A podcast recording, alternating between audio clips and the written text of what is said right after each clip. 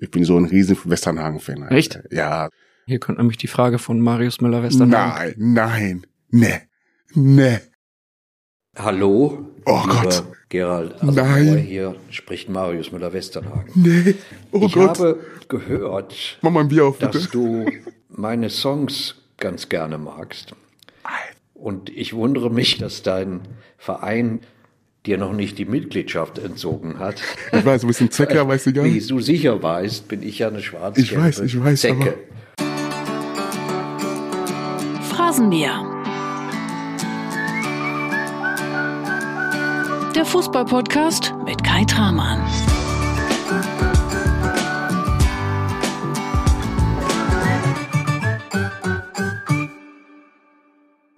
Und heute gibt's kein langes Gerede vorweg. Heute gibt's einfach eine frische Folge Phrasenmäher. Und was für eine. Stargast ist Gerald Asamoah und der liefert so zuverlässig ab wie früher auf dem Fußballplatz. Am Ende wird Asa heute von einer Sprachnachricht von Marius Müller-Westernhagen so überrascht, dass er minutenlang damit seine wahre Freude hat. Wir reden natürlich über den wichtigen Kampf gegen Rassismus und Schalke-Legende Asa erzählt sehr, sehr emotional, was er nach dem Abstieg auf Schalke Heftiges erlebt hat. Heute hörst du außerdem das spektakulärste Bildbashing aller bisherigen Phrasenmäherfolgen, denn da bekomme ich völlig zu Recht mal so richtig mein Fett weg. Also, rein geht's in die erste Folge. Alle Fotos und Videos von der Produktion bekommst du wie immer auf dem Instagram-Account Tramann. Und jetzt rein ins Geschehen. Gerald Asamoah vom Feinsten, ich wünsche dir viel Spaß beim Zuhören. Du wirst es genießen. Wir sitzen in der Schalke Arena in einem Raum. Du lachst, Gerald. Warum lachst du? Schöner Raum, finde ich. Hier bin ich selten, aber Ich wusste auch nicht, dass es diesen Raum gibt. Wir wollten eigentlich in eine Loge, das hat nicht so ganz geklappt. Jetzt sitzen wir in einem schönen kleinen Presseraum zwischen Druckern, Schränken, Computern Computern. Haben wir ein bisschen was zurechtgerückt, aber ist gemütlich, oder? finde ich sehr, sehr gut. Wir haben auch was zum Trinken, Wasser. Noch. Wir können starten. Ich wollte gerade sagen, ne? kann sich ja noch steigern von der Getränkewahl her. Ja. Gerald, super cool, dass du im Phrasenmäher bist. Du hast den Phrasenmäher schon mal gehört, oder? Ja, schon sehr oft. Ich bin nicht der Typ, der sehr viel Podcast hört, aber Phrasen habe ich schon öfter mal gehört. Mehmet habe ich ange angehört. Mehmet Scholl, ja? Mehmet, ja. Hermann Gerland. Also es sind ein paar Sachen, die ich angehört habe und äh, deswegen bin ich ja froh, dass ich heute hier sitze. Ich bin froh, dass du Äh, da bist. Ich hoffe, ich hab, ich kann euch irgendwie irgendwas, paar Sachen preisgeben. Ja, klar. Du hast es angesprochen, Mehmet Scholl, Hermann Gerland, zwei echt herausragende Folgen.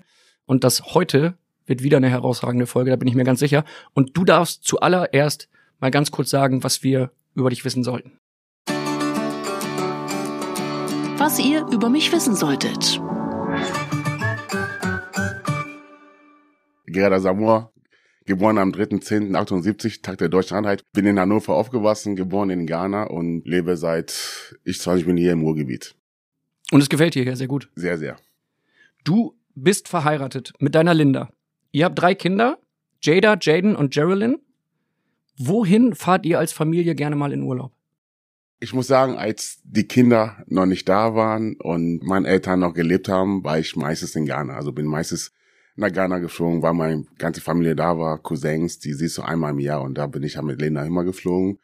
Dadurch, dass die Kinder da sind, sind eher so ein Robinson Club Fans und daher sind wir so ein Fan von Robinson Clubs, wo wir da hinfliegen. In welche Länder geht's dann?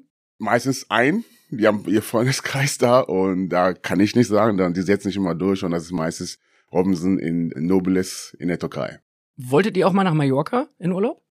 Gar nicht so richtig. Gar Okay. nicht. Äh, Ich war mal öfter mal in Mallorca, aber die Kinder sind weg. Jetzt Spaß beiseite, die sind, die entscheiden jetzt mit. Und die wollen immer Robinson Club Nobilis. Jetzt werden sich ganz viele Menschen gerade fragen, was ist das für ein Gespräch? Warum reden die über Urlaub? Warum reden die über Mallorca? Bin, bin auch gespannt, Die deswegen. Erklärung kommt jetzt, nämlich jetzt kommt die erste Frage von einem, Altge Oh Gott, von einem alten Weggefährten. Es ist, ich lass einfach mal laufen, weil die Stimme kennt jeder. Bin gespannt. Hallo, Asa. Hier dein Alttrainer. Jetzt, jetzt weiß ich. Letztes Mal hast du mich gefragt um die Schlüssel von das Haus auf Mallorca, um da hinzugehen. Glaub mir eins, Linda und die Kinder sind willkommen, aber du nicht. Ja, der Hüb. Hüb Stevens. Ja, Hüb Stevens. Ja, stimmt. Ähm, ich weiß ja, dass er ein, der ein schönes Anwesen in- auf Mallorca hat. Er ist öfter mal da und hab immer gesagt, Trainer, wenn du nicht da bist, kannst du mir den Schlüssel geben. Er hat immer gesagt, du kriegst meinen Schlüssel nie, nur die Familie kriegt das. Und hab jetzt vor kurzem, weil er Geburtstag hatte, hab angerufen und hab trotzdem, Herr Trainer, als Geburtstagsgeschenk kannst du mir deinen Schlüssel wiedergeben. Hat er, das kriegst du nie. Und ich finde es schön, dass er das wieder erwähnt. Der wollte mir das nicht geben. Warum nicht? Ich weiß das nicht. Traut ihr dir nicht? Er vertraut mir immer noch nicht. Er vertraut meinen Kindern, meine Frau, aber ich darf nicht dabei sein. Was hast du denn alles gemacht, dass er dir nicht vertraut? Ich weiß es nicht, aber ich muss sagen, der Hüb ist für mich wie ein Vaterfigur gewesen, der mir sehr viel gegeben hat. Der hat mich auch so gemacht, wie ich bin, mit seinen Disziplin, Art und Weise, wie er war. Ich war der kleine Asa, der nach Schalke gekommen ist und er hat, er wusste immer, wann er draufhauen muss und durch die Art und Weise, wie er war, ich dachte am Anfang, der mag mich gar nicht, der hasst mich, ich wollte aber mein... Ist scheinbar immer noch ja, so. immer noch so, aber nach meinem ersten halben Jahr auf Schalke wollte ich schon weg und dann weiß ich noch, hat er mich mal zu sich gerufen, er hat damals in Apartment gelebt, hier in Ecke Gladbeck meinte so, ja, was ist los und so, ich so ja, Trainer, ja, es ist, stimmt, die haben irgendwas gegen mich, so, also, ist das dein Ernst? Sonst hätte ich nicht geholt. Ich will dir nur helfen, dass du paar Sachen verstehst und zwei Jahre später ist er dann gewechselt nach Hertha. Ich habe ihn nachgeweint, weil ich einfach gemerkt habe, ich habe jemand verloren, der mir sehr viel, viel gegeben hat. Und am Anfang merkt man es nicht, aber man, man weiß ja Sachen einzuschätzen, wenn der Person nicht mehr da war. Und der war schon für mich enorm wichtig. Wir reden natürlich heute über Hüb Stevens, wir Ja. reden über Rudi Assauer, über Schalke, über die Nationalmannschaft. Ich freue mich auf zwei Folgen, die pickepacke voll sind mit Fragen und mit Anekdoten und mit Sprachnachrichten von Weggefährten. Aber da hast du ja sehr gut angefangen. Ich habe so viel Spaß gehabt in dieser Vorbereitung und diesen Spaß, Gerald, kann ich dir versprechen, den werden wir jetzt auch gemeinsam haben. Was ist dir lieber, Asa oder Gerald als Ansprache? Ich bin immer sehr überrascht, wenn Leute mich nach Gerhard rufen. Ich bin immer, wer ist das? Also entweder, wenn ich Gerhard höre, dann denke ich so, Familienmitglied, den Okay. ich aus Ghana oder was weiß ich, zu Hause kenne. Ich glaube, ich höre gern Asa, weil Asa ist für mich so ein kumpelhaftes Ding. Das ist dann Leute, die mich kennen, mit denen ich sehr, sehr cool bin, auch Schalke-Fans. Das ist halt der Asa, aber wenn jemand, wie Gerald, nein, Asa. Und das, deswegen biete ich dir heute an, sag einfach Asa zu mir. Dankeschön. Ich wollte nämlich gerade fragen, darf ich als Journalist, ja, also meine Schalke-Fans dürfen das sagen und das ist eine Familie, aber darf ich als Journalist dann auch Asa sagen? Ich biete es heute an. Das ist eine große Ehre. Und das von Hüb Stevens, ne, das klang ja noch nicht so richtig nach Liebe, ne? Ja. Nicht so wirklich. Und du darfst hier jetzt mal ähnlich emotional, leidenschaftlich wie er weitermachen, denn nun folgt eine Rubrik, die heißt das Bildbashing. Ich ahne so ein bisschen, was jetzt kommen könnte, und ich sage dir, Asa, mach es. Lass laufen, du darfst alles sagen, was du möchtest. Los geht's. Das Bildbashing. Ja, was soll ich sagen? Meine Erfahrung mit Bild.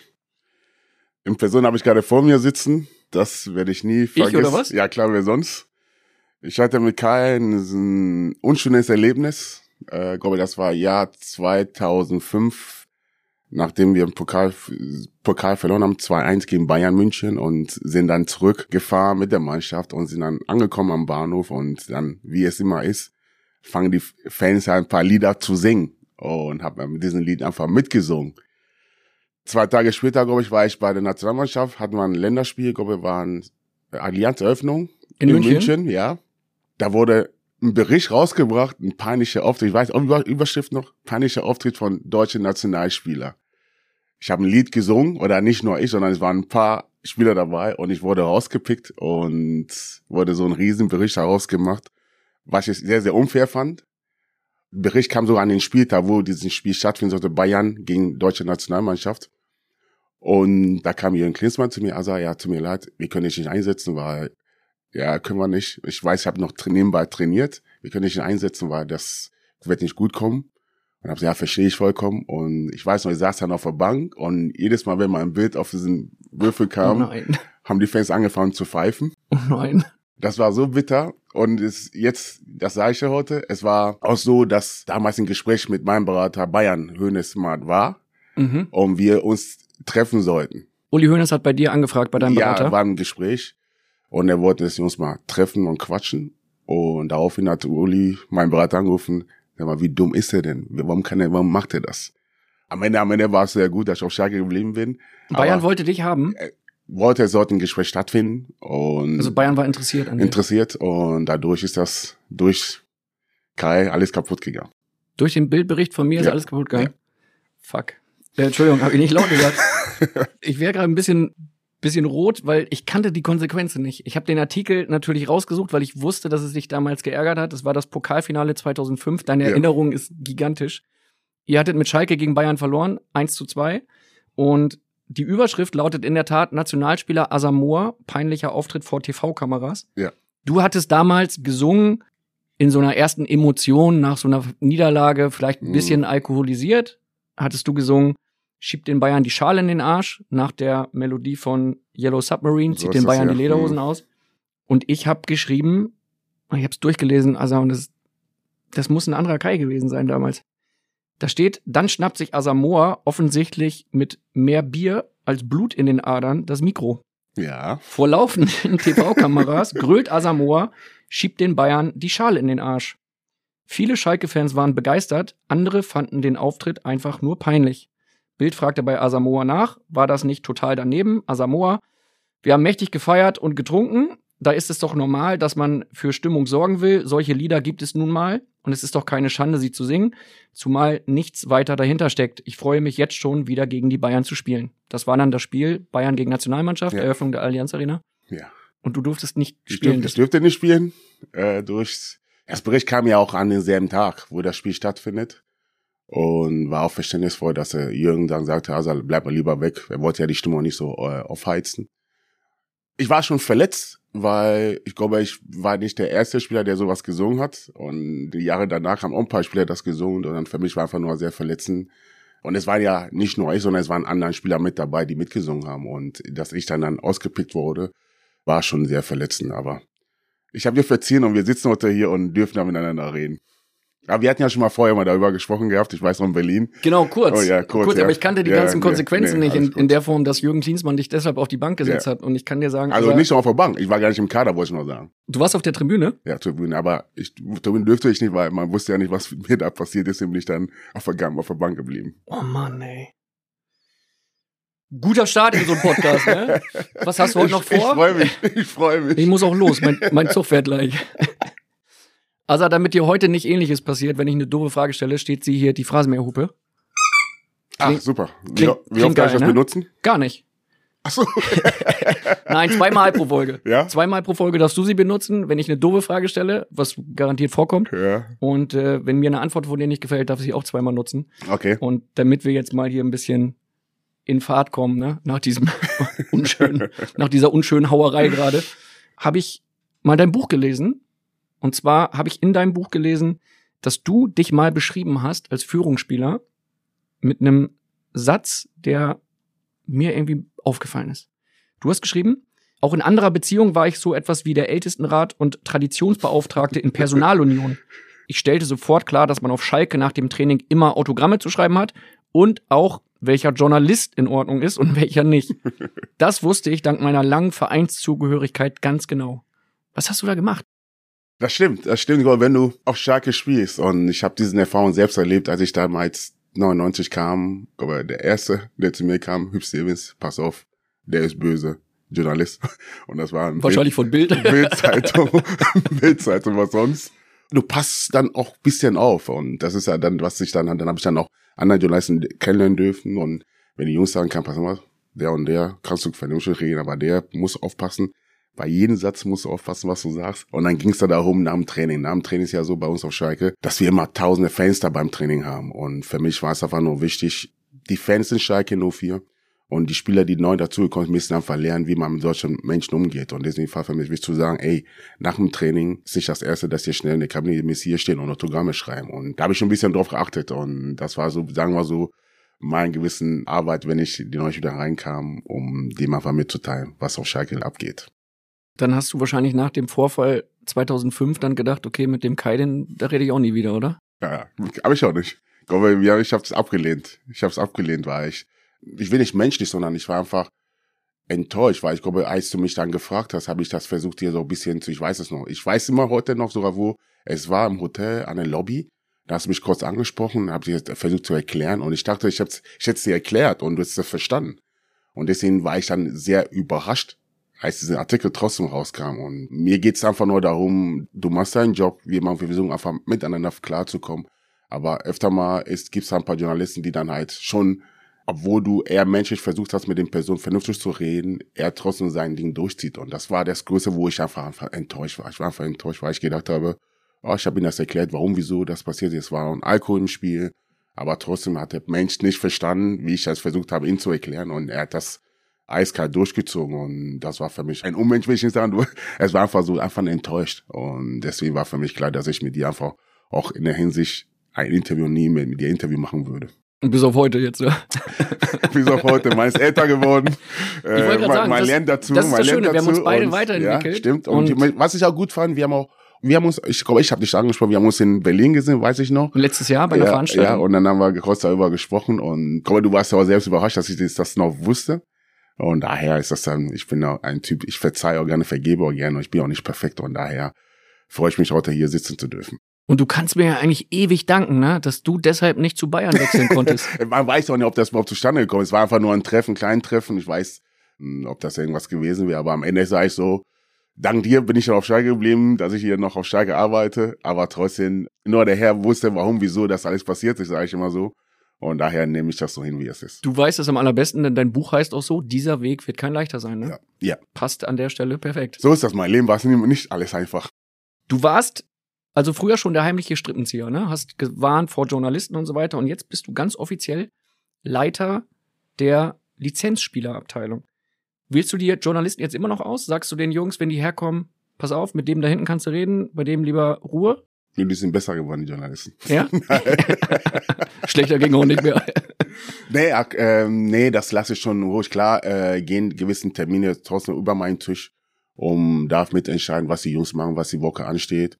Aber da lasse ich einfach unsere Presseabteilung, die auch die aber gut, den guten Job machen und daher äh, lasse ich sein. Aber ähm, ich bin ja nicht mehr der Spieler, der sagt, ey, das und das nicht. Aber klar gibt's ein paar gewissen Themen, wo ich sage, okay, lieber eher nicht.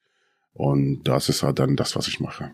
Wie sieht dein Job jetzt konkret aus? Leiter Lizenzspielerabteilung klingt ja erstmal gewaltig, ne? Mhm. Kann alles sein. Also von Das, äh, der ja. Gerald, der ist hier für alles verantwortlich. Der ist dafür verantwortlich, dass Schalke jetzt wieder gut in der Tabelle steht, bis hin zu ja, macht so ein bisschen dies und das und ist dann auch mal da, ne? Ja, ja, stimmt, ja.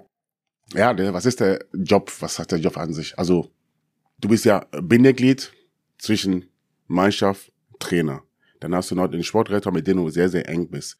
Wir besprechen uns alle, alle Bewegungen, was stattfindet, besprechen, rufen das mit mir, wir entscheiden. Na klar, am Ende ist Rufen der Chef, dann kommt noch Peter Rufen Knebel. Schröder, ne? Rufen Schröder, dann kommt noch Peter Knebel. Ich habe auch noch unter mir noch meinen Teammanager, der organisatorisch alles macht, aber alles muss dann auf meinen Tisch, mit dem ich dann auch täglich zusammensitze. Es geht aber darum, dass man versucht, aber man erkennt, wenn du selbst gespielt hast. Ich bin bei jedem Training dabei. Dir fällt ein paar Sachen auf. Du hast einen Trainer fast jeden Tag einen Dialog, um ihm ein paar Sachen mit, mitzuteilen, wie du das Training gesehen hast. Du gibst Feedbacks, du redest mit Spielern, die dann auf dich zukommen. Und du hast auch den ganzen Staff auch noch unter dir, den du halt auch noch den täglichen Joe Fixon hast, was mit denen er äh, bespricht, fast jeden Morgen. Und das sind so Sachen, die dann auf, äh, oft alles auf dich zukommen. Es könnte ja tausend Sachen erzählen, aber es sind so, wie dann auf mich zukommen. Aber trotzdem für mich aber wichtig sind Dialog mit Peter Knebel, mit Ruben Schröder, dann auch mit dem Trainer und dann klar, die Mannschaft ist dann enorm wichtig. Jetzt gibt es viele in der Bundesliga, die dich kennen, sehr gut kennen, die sehr überrascht sind, dass ausgerechnet du diesen Job hast. Einer ist Mirko Slomka und den hören wir jetzt. Hey Asa, kannst du dich noch erinnern, wie wir dich damals geholt haben vom BV Werder Hannover zu Hannover 96? Ja, du warst etwas ungeschliffen, leicht chaotisch, fast immer unpünktlich. Ordnung war auch nicht so richtig dein Thema. Aber wir hatten damals unseren Betreuer Gotthard Hilscher und der hat dich zumindest was Struktur angeht erzogen und dir vieles mit auf den Weg gegeben. Und als ich dann gelesen habe, dass du Teammanager bei Schalke 04 geworden bist, dachte ich, boah, das soll klappen, hat der ASA Organisation gelernt und jetzt bist du Leiter Lizenzbereich. Ich finde das grandios. Der Mirko. Der Warst du so ein kleiner Chaot früher? Äh, Jein. Also, ja, also muss man sagen, also ich bin aus dem Dorfverein gekommen. Also BV Werder, ein Kleinverein, wo du, In Hannover, ne? Hannover, wo du, ich eher der Star war und äh, muss man sagen, dass meine Eltern eher nicht so in den Fußballbereich drin waren. Also ich hatte keine Eltern, die mich jetzt jeden Morgen zum Training gefahren haben, sondern ich musste immer mit meinem Weg mit der Bahn fahren, ab und mal mit dem Fahrrad. Ich hatte aber gewisse Aufgaben, was ich dann auch zu Hause machen müsste. Meine Eltern haben auf Fußball, nee, du musst das machen. Also hieß es automatisch so, dass du dann öfter mal die Sachen nicht zu Hause nicht hinbekommen hast und dann kamst du öfter mal zu spät. BV Werder ging's noch, weil der Trainer, wenn Asa nicht da ist, dann gewinnen wir kein Spiel. Also kann Asa auch zwei, drei Minuten zu spät kommen. Wir wissen, am Wochenende bringt ah, er die ah, Leistung. Starallüren. Ja, aber ich hatte keine andere Chance, weil ich musste mit der Bahn, wenn der Bahn Verspätung hat, ich könnte es. Mein Vater hat mich nie zum Spiel gefahren bin ich dann zu Hannover 96 gewechselt. Mirko Slomka, er Leistungsbereich, da wird sehr, sehr viel von einem Spieler gefordert und auf einmal muss ich mein ganzes Leben umkämpfen. Also, wie, wie komme ich das hin? Und dann erstmal, wenn das Schlimmste war, wenn du zu spät kamst, musst du was zahlen. Ich so, das kann doch nicht sein. BVW, da muss ich gar nicht zahlen, aber da muss ich was zahlen. Zweitens hat er immer die Klamotten kontrolliert, ob die noch sauber sind hin und es waren so viele Sachen, die, die dann auf einen zukamen. So, wie kriege ich das alles hin? Und ich war zu der seit 14 und hat ja auch nie die Hilfe von meinen Eltern bekommen und deswegen hat Mirko recht, dass ich dann ab öfter mal halt zahlen musste und der Gott hat, unser damaligen Teambetreuer, der hat wirklich nur auf mich geachtet, um zu gucken, ob das Asa hinbekommt und aber trotzdem, man wird älter. Ich habe dann, dann durch die Jahre das versucht, gewissen deutsche Züge zu lernen, pünktlich zu sein. Aber kein Spaß. Das zu spät kommen hat mir aber das gegeben, warum ich überhaupt heute hier sitzen darf. Weil als ich zu Mirko Slomka kam, war gar nicht abgesehen, dass ich jetzt bei ihm mit trainieren wollte, sondern mein Cousin hat bei Hannover 96 gespielt, bei der zweite B. Mirko war bei erste B. Ich kam leider zu spät zum zweiten B-Training und wusste gar nicht, wo ich hin sollte. Und dann stehe ich da und dann kam zum Glück Fabian Ernst. Fabian Ernst war damals, als ich nach Deutschland kam, war ich mit denen in der sechste Klasse. Dann sah Fabian so, was machst du hier so? Ey, ich wollte bei der zweite B trainieren, aber ich bin zu spät. Er so, ja, warte mal, ich frag mal unser Trainer, vielleicht kannst du bei uns mittrainieren. Fabian ging zu Slomka, fragte Slomka, ey, da steht ein Freund von mir, kann er mittrainieren? Er meinte, ja, kein Problem, zieh dich um. Hab mich umgezogen, trainiert, direkt wollte Slomka, ey, dich will ich haben. Dadurch kam diesen Wechsel nach Hannover 96. Sonst wäre ich, glaube ich, im Leben nie dahin gegangen, dass ich jetzt zu Hannover wechseln will, sondern durch Zufall, durch zu spät kommen, habe ich das Ziel erreicht. Und daher sage ich, ab und zu mal zu spät kommt, vielleicht auch nicht mal äh, schlecht. Das ist ja die erste, das ist die erste Phrasenmäher-Weisheit heute für alle Hörer und auch vor allen Dingen für mich. Zu spät kommen lohnt sich immer. Also für mich hat es zu der Zeit, was ne, 93 war es, glaube ich, 93, sehr, sehr gelohnt. Überragend. Und du hast es eben angesprochen, vielleicht kommen wir noch dahin, natürlich kommen wir noch dahin. In Teil zwei des Phrasenmähers reden ja. wir über deine Jugend, deine Kindheit in Ghana, wir reden über die Zeit in Hannover. Da gibt's so geile Geschichten. Ich freue mich drauf. Und es ist so herrlich, Gerald, wie du, Entschuldigung, Asa, darf ich ja sagen, ja. wie du vor mir sitzt und einfach strahlst und lachst und es spürbar, hörbar ein geiles Erlebnis ist. Gehst du voll drin auf in diesem neuen Job oder sagst du, Mensch, Trainer könnte auch mal was sein? Oder gehst du in eine Richtung, wo du sagst, ja, Leiter Lizenz ist cool und vielleicht dann irgendwann mal Sportdirektor. Was mhm. hast du vor? Ich glaube, das Glück, was ich hatte, dass ich den Verein Schalke 04 habe und dürfe, dürfe mich selbst kennenlernen, was will ich überhaupt. Nachdem ich dann aufgehört habe, habe ich mich erst da in Richtung bewegt, zu sagen, okay, jetzt spiele ich zwei Jahre bei der U23, was, was das mir sehr viel gegeben hat, um zu wissen, okay, in welche Richtung gehe ich. Hab dann während des zwei Jahre bei der U23 habe ich meine Trainerlizenzen gemacht, habe dann mein B-A-Lizenz gemacht, die Fußballer mussten noch kommen hab dann dadurch noch das Glück gehabt, es halt gab, diese Management-Schulung, die Schalke da mit äh, seinen Gang gemacht hat, habe ich das auch gemacht, um zu wissen, okay, wo will ich überhaupt hin, um einfach mich weiterzubilden.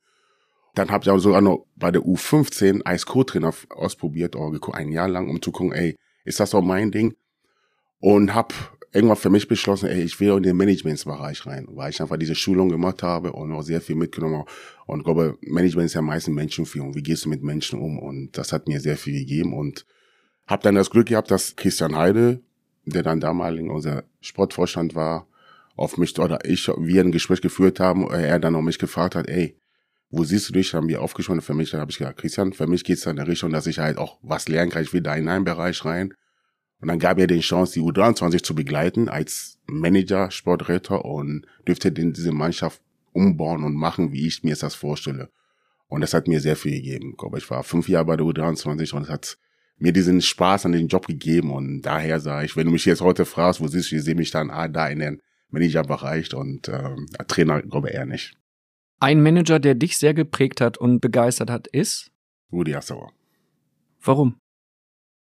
Wer Rudi kennt, weiß, was ein Typ ist. Es ist ein, ist ein Macher, aber ein Mann an Wort. Und hab Rudi erstmal 99 kennengelernt. In der Situation, wo ich damals war, war es nicht einfach. Das war damals mit meinem Herzfehler. Und äh, da kam ich gerade zurück und es waren tausende Feinde, die, die mich haben wollten. Aber Rudi war jemand, der dir das Gefühl gegeben hat, Junge, mir ist egal, was am Herzen hast, ich will dich als Spieler haben.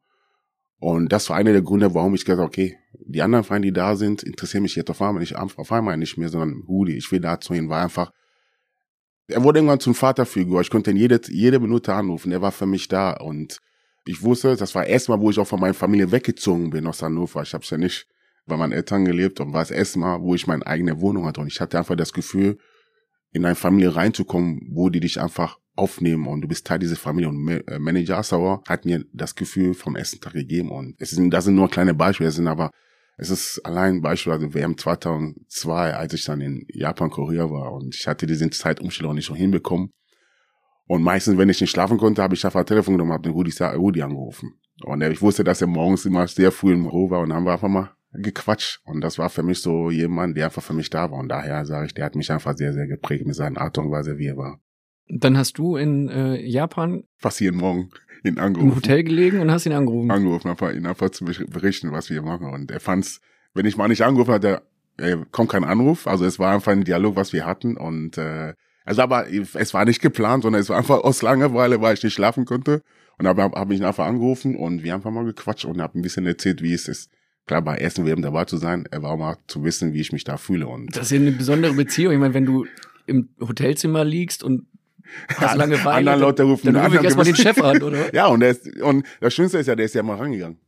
Der hat dir das Gefühl gegeben, der ist für dich da. Der ist für dich da. Und man sagte ja, er ist Macho, aber wenn ich Sachen erzähle, was ich mit diesem Herr erlebt habe, dann merkst du schon, dass es so anfühlt. Und deswegen sage ich Menschenführung. Und das hat er geschafft. Er hat geschafft, zum richtigen Zeitpunkt diese gewissen Wort zu wählen, um dich einfach zu packen. Und das war Manager. Und der Manager hatte auch einen Trainer, den haben wir schon gehört, Hüb Stevens, und den hören wir jetzt nochmal. nein. Die Party nein, geht weiter. Nein. Weißt du noch, in das erste Gespräch, was wir hatten mit Assi und Addo in Hannover, Hannover. wie nass das da war von der Schweiß und wie Assi dich genannt hat. Kannst du dich an diese Sache noch erinnern, mein Freund? Liebe Grüße aus Eindhoven. Ja, was soll ich dazu sagen? Also, da kam Assi, Manager, und Hüb Stevens nach Hannover, um uns zu verpflichten. Und, oder die waren interessiert. Also haben wir ein Date gemacht bezüglich ein Treffen in Hannover. Und wer hat das rausgekommen, typisch? Bildzeitung wieder. Wir sind rein in den Tiefgarage. Wir, wir haben alles organisiert. Also keiner sollte wissen. Wer hat sich getroffen? Du, Hüb Stevens? Ich, Otto Addo, Hüb Stevens und äh, Rudi Assauer, mein Berater. Also fünf Leute treffen sich. Okay. Alles organisiert. Und Schalke wollte dich verpflichten. Otto Addo verpflichten. Haben, ja. Und Hannover hat ja auch noch darauf gehofft, dass wir bleiben. Und wir haben ja auch noch um Aufstieg gespielt. Also hieß, wir treffen und wir lernen uns mal kennen. Es wurde dann in ein Hotel gebucht in Hannover am, äh, am Airport, Flughafen, weißt du noch, Maritim. Sind dann durchs Tiefgarage reingefahren und wollten einfach Fahrstuhl hoch. Sind aus dem Auto ausgestiegen in Hannover, Tiefgarage, da stand der Fotograf schon da. Wir versuchen zu verstecken und dann ist das ein riesen Bericht entstanden und da sind wir dann reingekommen und dann lernst du einen Assauer kennen, der leider ist egal wie es war, in jeder Raum, wo er war, Zigarre geraucht hat. ist egal, ob das verboten war, der saß und hat das Ding und dann sitzt du da und dann wird gesprochen und ich weiß nicht, wer hat mir tausend Namen gegeben an den Tag, ich weiß nicht, was alles, was für ein Name der äh, Trainer meinte. Ich glaube, er kommt auf Blondie bestimmt. Und da muss aber erstmal kennenlernen zu wissen, äh, wie sie sich vorstellen. Und das war, sagen wir mal, der erste Treffen. Und der Trainer hat, war er, der eher grimmig guckt und nicht so viel lacht. Assauer war er der Lockere, der mal Sprüche rausgeballert hat. Ab und man hat man die Sprüche gar nicht verstanden, aber trotzdem, er war einfach ein geiler Typ, der da saß und versucht hat, uns zu imponieren und nach, nach Schalke zu bringen. Und du hast geschwitzt. Warum? Ich weiß gar nicht, ob ich, das, das ist mir neu. Ich vielleicht war ich nervös. Klar, so ein Riesentyp Assauer, den du nur aus dem Fernsehen kennst, der sitzt da vor dir, dann hast du deinen Stevens, der dann, glaube ein Jahr später vorher äh, Europapokal gewonnen hatte und dann sitzt du mit denen da und die wollen dich haben. Aber das war so Nervosität, dass du dann, ist egal wie cool du sein kannst, dass du einfach nicht ablehnen kannst und deswegen kann es sein, dass ich ein bisschen leicht geschwitzt habe. Wir reden über die ganzen Transfergerüchte, die es damals gab. Du Oh, warst ja. irgendwie gefühlt bei der halben Bundesliga im Gespräch. Reden wir in einer sehr intensiven Folge 2 nochmal ausführlich darüber. Wenn wir jetzt so über Manager Assauer sprechen, über Trainer Stevens, über den jungen Gerald Asamoah, das unterscheidet sich ja vom Glanzfaktor her brutal von heutigen Schalke, oder? Ja, also die Zeit hat sich so verändert, dass die Jungs auch anders ticken. Aber damals gab es ja eine Hierarchie in der Kabine, wenn du reinkamst. Also ich kam in der Kabine, da waren ein Jeji Nemec, Mark Wilmots, Mike Büskens, Olaf Thon. Da hat der kleine Samoa nicht zu melden. Also ich wusste klar, wo mein Platz war. Ich war, ich war eher der Lockerte, habe mit den älteren Spielern sehr viel Spaß gehabt. Aber ich wusste aber schon, in welch, wie weit ich gehen kann. Und glaube, das gibt's die, leider diese Jahrgang nicht mehr, dass junge Spieler leider sehr schnell die Aufrede bekommen, ah, super Topstar und die denken dann, die können halt mit den gewissen, gewissen erfahrenen Spieler gleich sein und das ist halt leider die Zeit sich verpasst, wie es mal war, aber zu unserer Zeit war für mich, auch für mich so enorm wichtig, einfach zu wissen, so weit kannst du gehen, so weit kannst du nicht gehen. Zum Beispiel, wenn ich jetzt Massage hatte und jetzt ein erfahrener Spieler kommt, dann wusste ich automatisch, okay, ich war mal Platz, ein Jejinomic kommt vor mir. Ich glaube, das wirst du jetzt leider in der Kabine nicht mehr sehen und das ist halt ähm, die Struktur, die dich le leider sich verändert hat. Ist das was, was du den jungen Spielern jetzt auch dann versuchst, irgendwo beizubringen? Ja, ich versuche schon und glaube, ab und zu mal bin ich eher der Spießer da drin, aber glaube, das ist, das braucht man einfach in einer Gemeinschaft. Du brauchst einfach trotzdem dem Sinne, okay, Respekt, ja, aber trotzdem muss man wissen, das sind junge Spieler und das habe ich auch bei uns auch schnell eingeführt. Zum Beispiel, ich kann es nicht ansehen, dass der Kühlschrank dann leer ist und dass sie wahr erwarten, dass der Teammanager den Kühlschrank voll macht. Und habe ich halt gesagt, nee, das passiert nicht. Also dann, die jungen Spieler sorgen dafür, dass was zu trinken ist. Und am Ende haben sie noch jetzt hinbekommen. Aber normal, früher war es Normalität. Aber jetzt musst du das vorgeben. Beispielsweise, ich meine, für mich geht's ja darum, Veränderung. Wir haben dann noch schnell geändert, als ich kam, ey, die Parkplätze müssen besetzt werden, aber anders besetzt werden. Es kann nicht sein, dass ein Jungspieler vorne parken darf und der ältere Spieler parken hinten.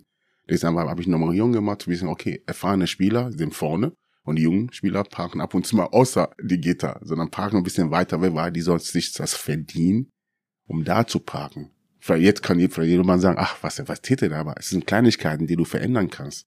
Und einfach die Jungs einmal klarzustellen, hier ist mein Platz, ich muss alles dafür tun, um dahin zu kommen, wo vielleicht ein Simon Tode parkt.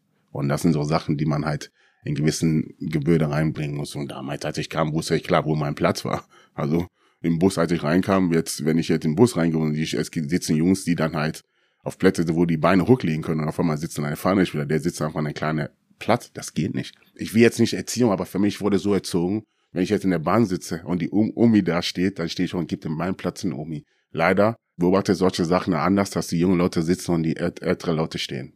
Wie wichtig ist dir Pünktlichkeit? Sehr. Sehr. Jetzt wirklich, ist, ich, ich, ich lag mich selber auch tot.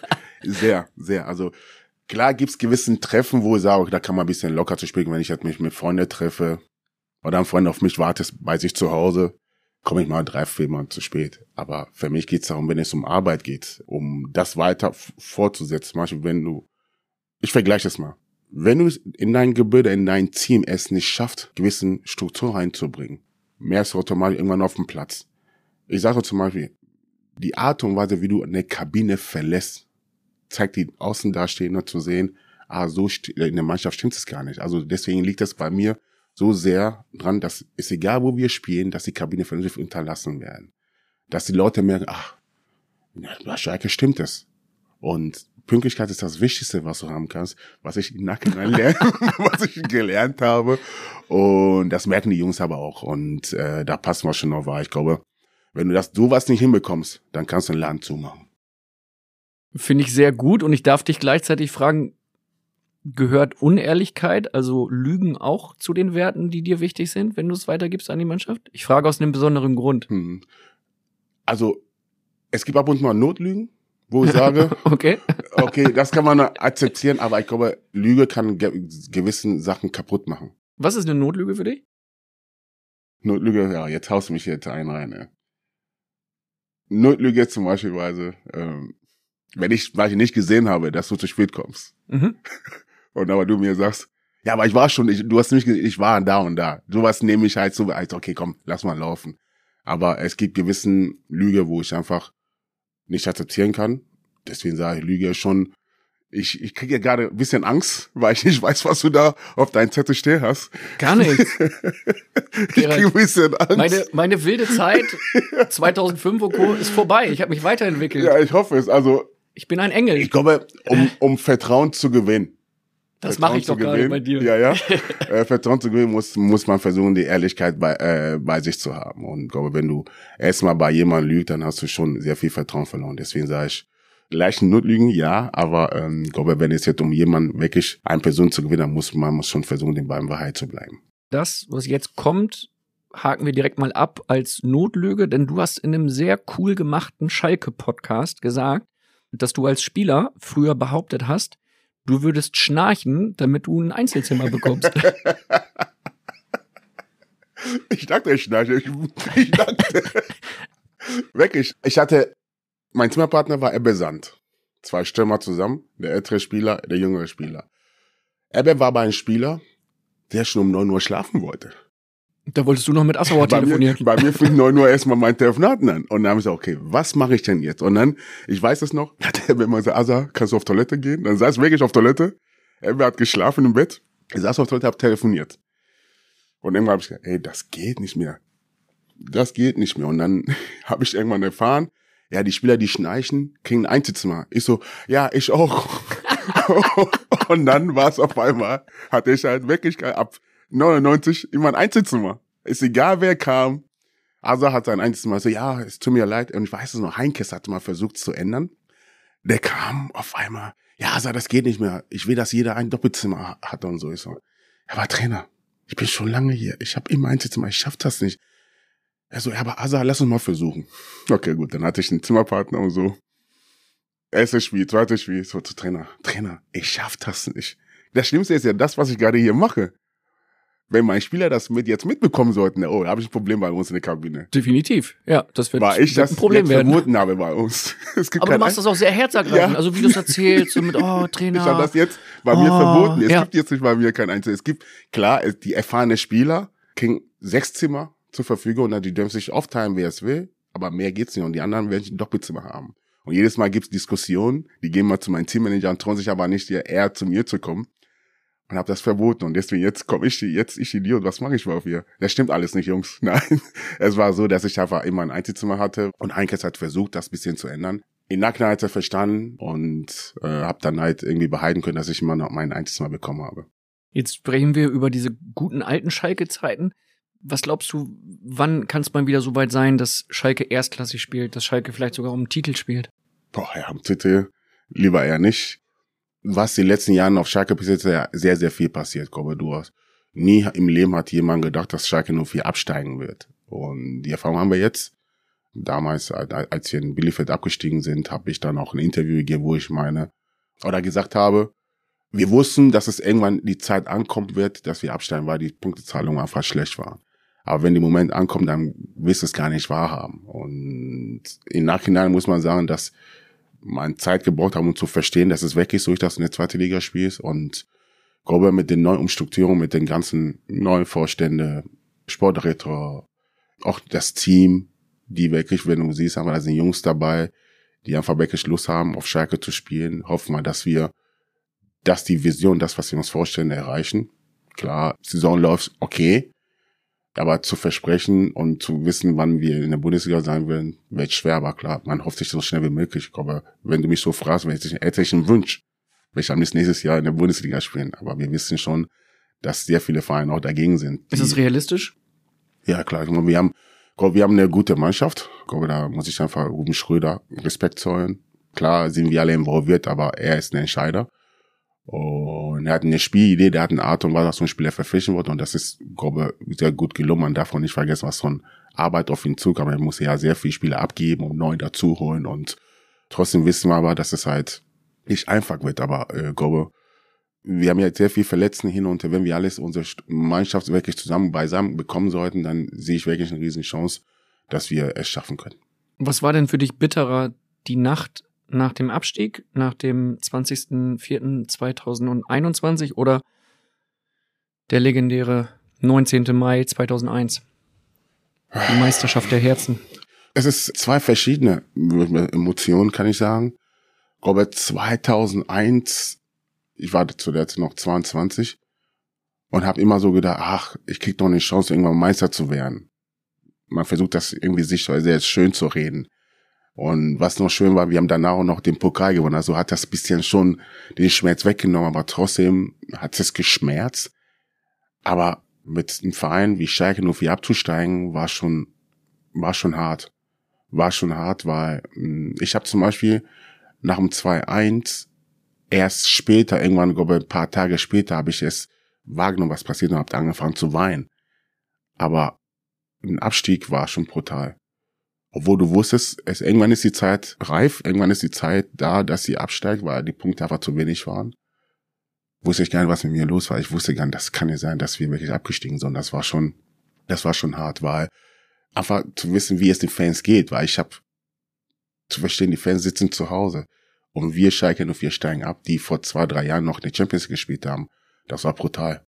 Wie ist das? Ist das vergleichbar mit einem Verlust eines Menschen oder? Ja gut, das ist äh, Verlust eines Menschen schon was, aber es ist halt, du willst es gar nicht wahrhaben.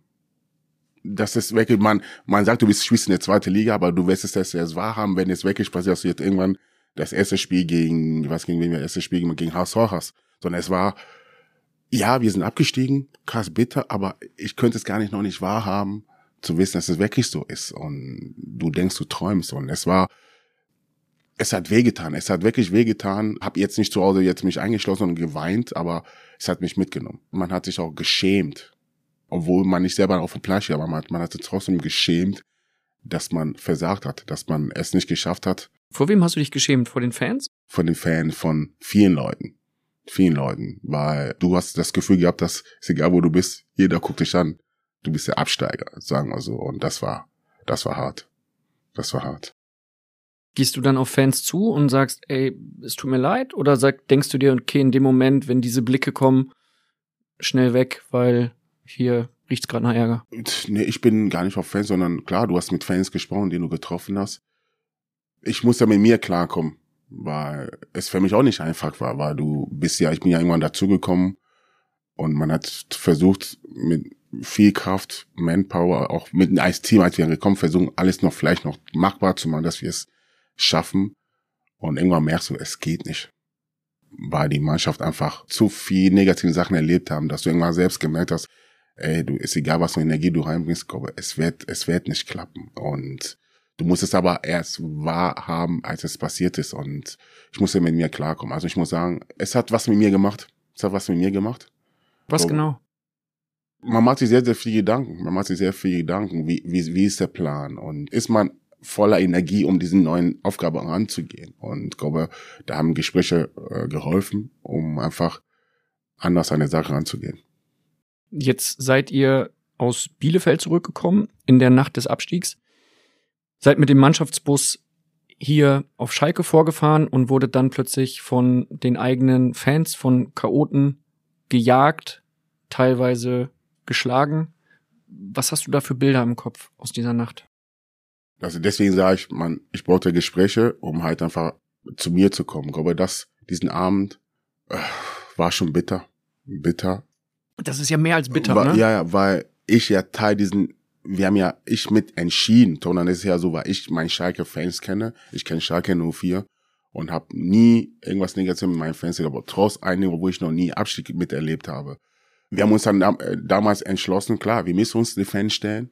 Im Bus, als ihr zurückgefahren seid? Auf dem Bus, im Bus, ja, als wir dann halt, wir haben uns angehalten, wir haben bequatscht und haben die Lage angeschätzt und gesagt, okay, wir müssen uns stellen.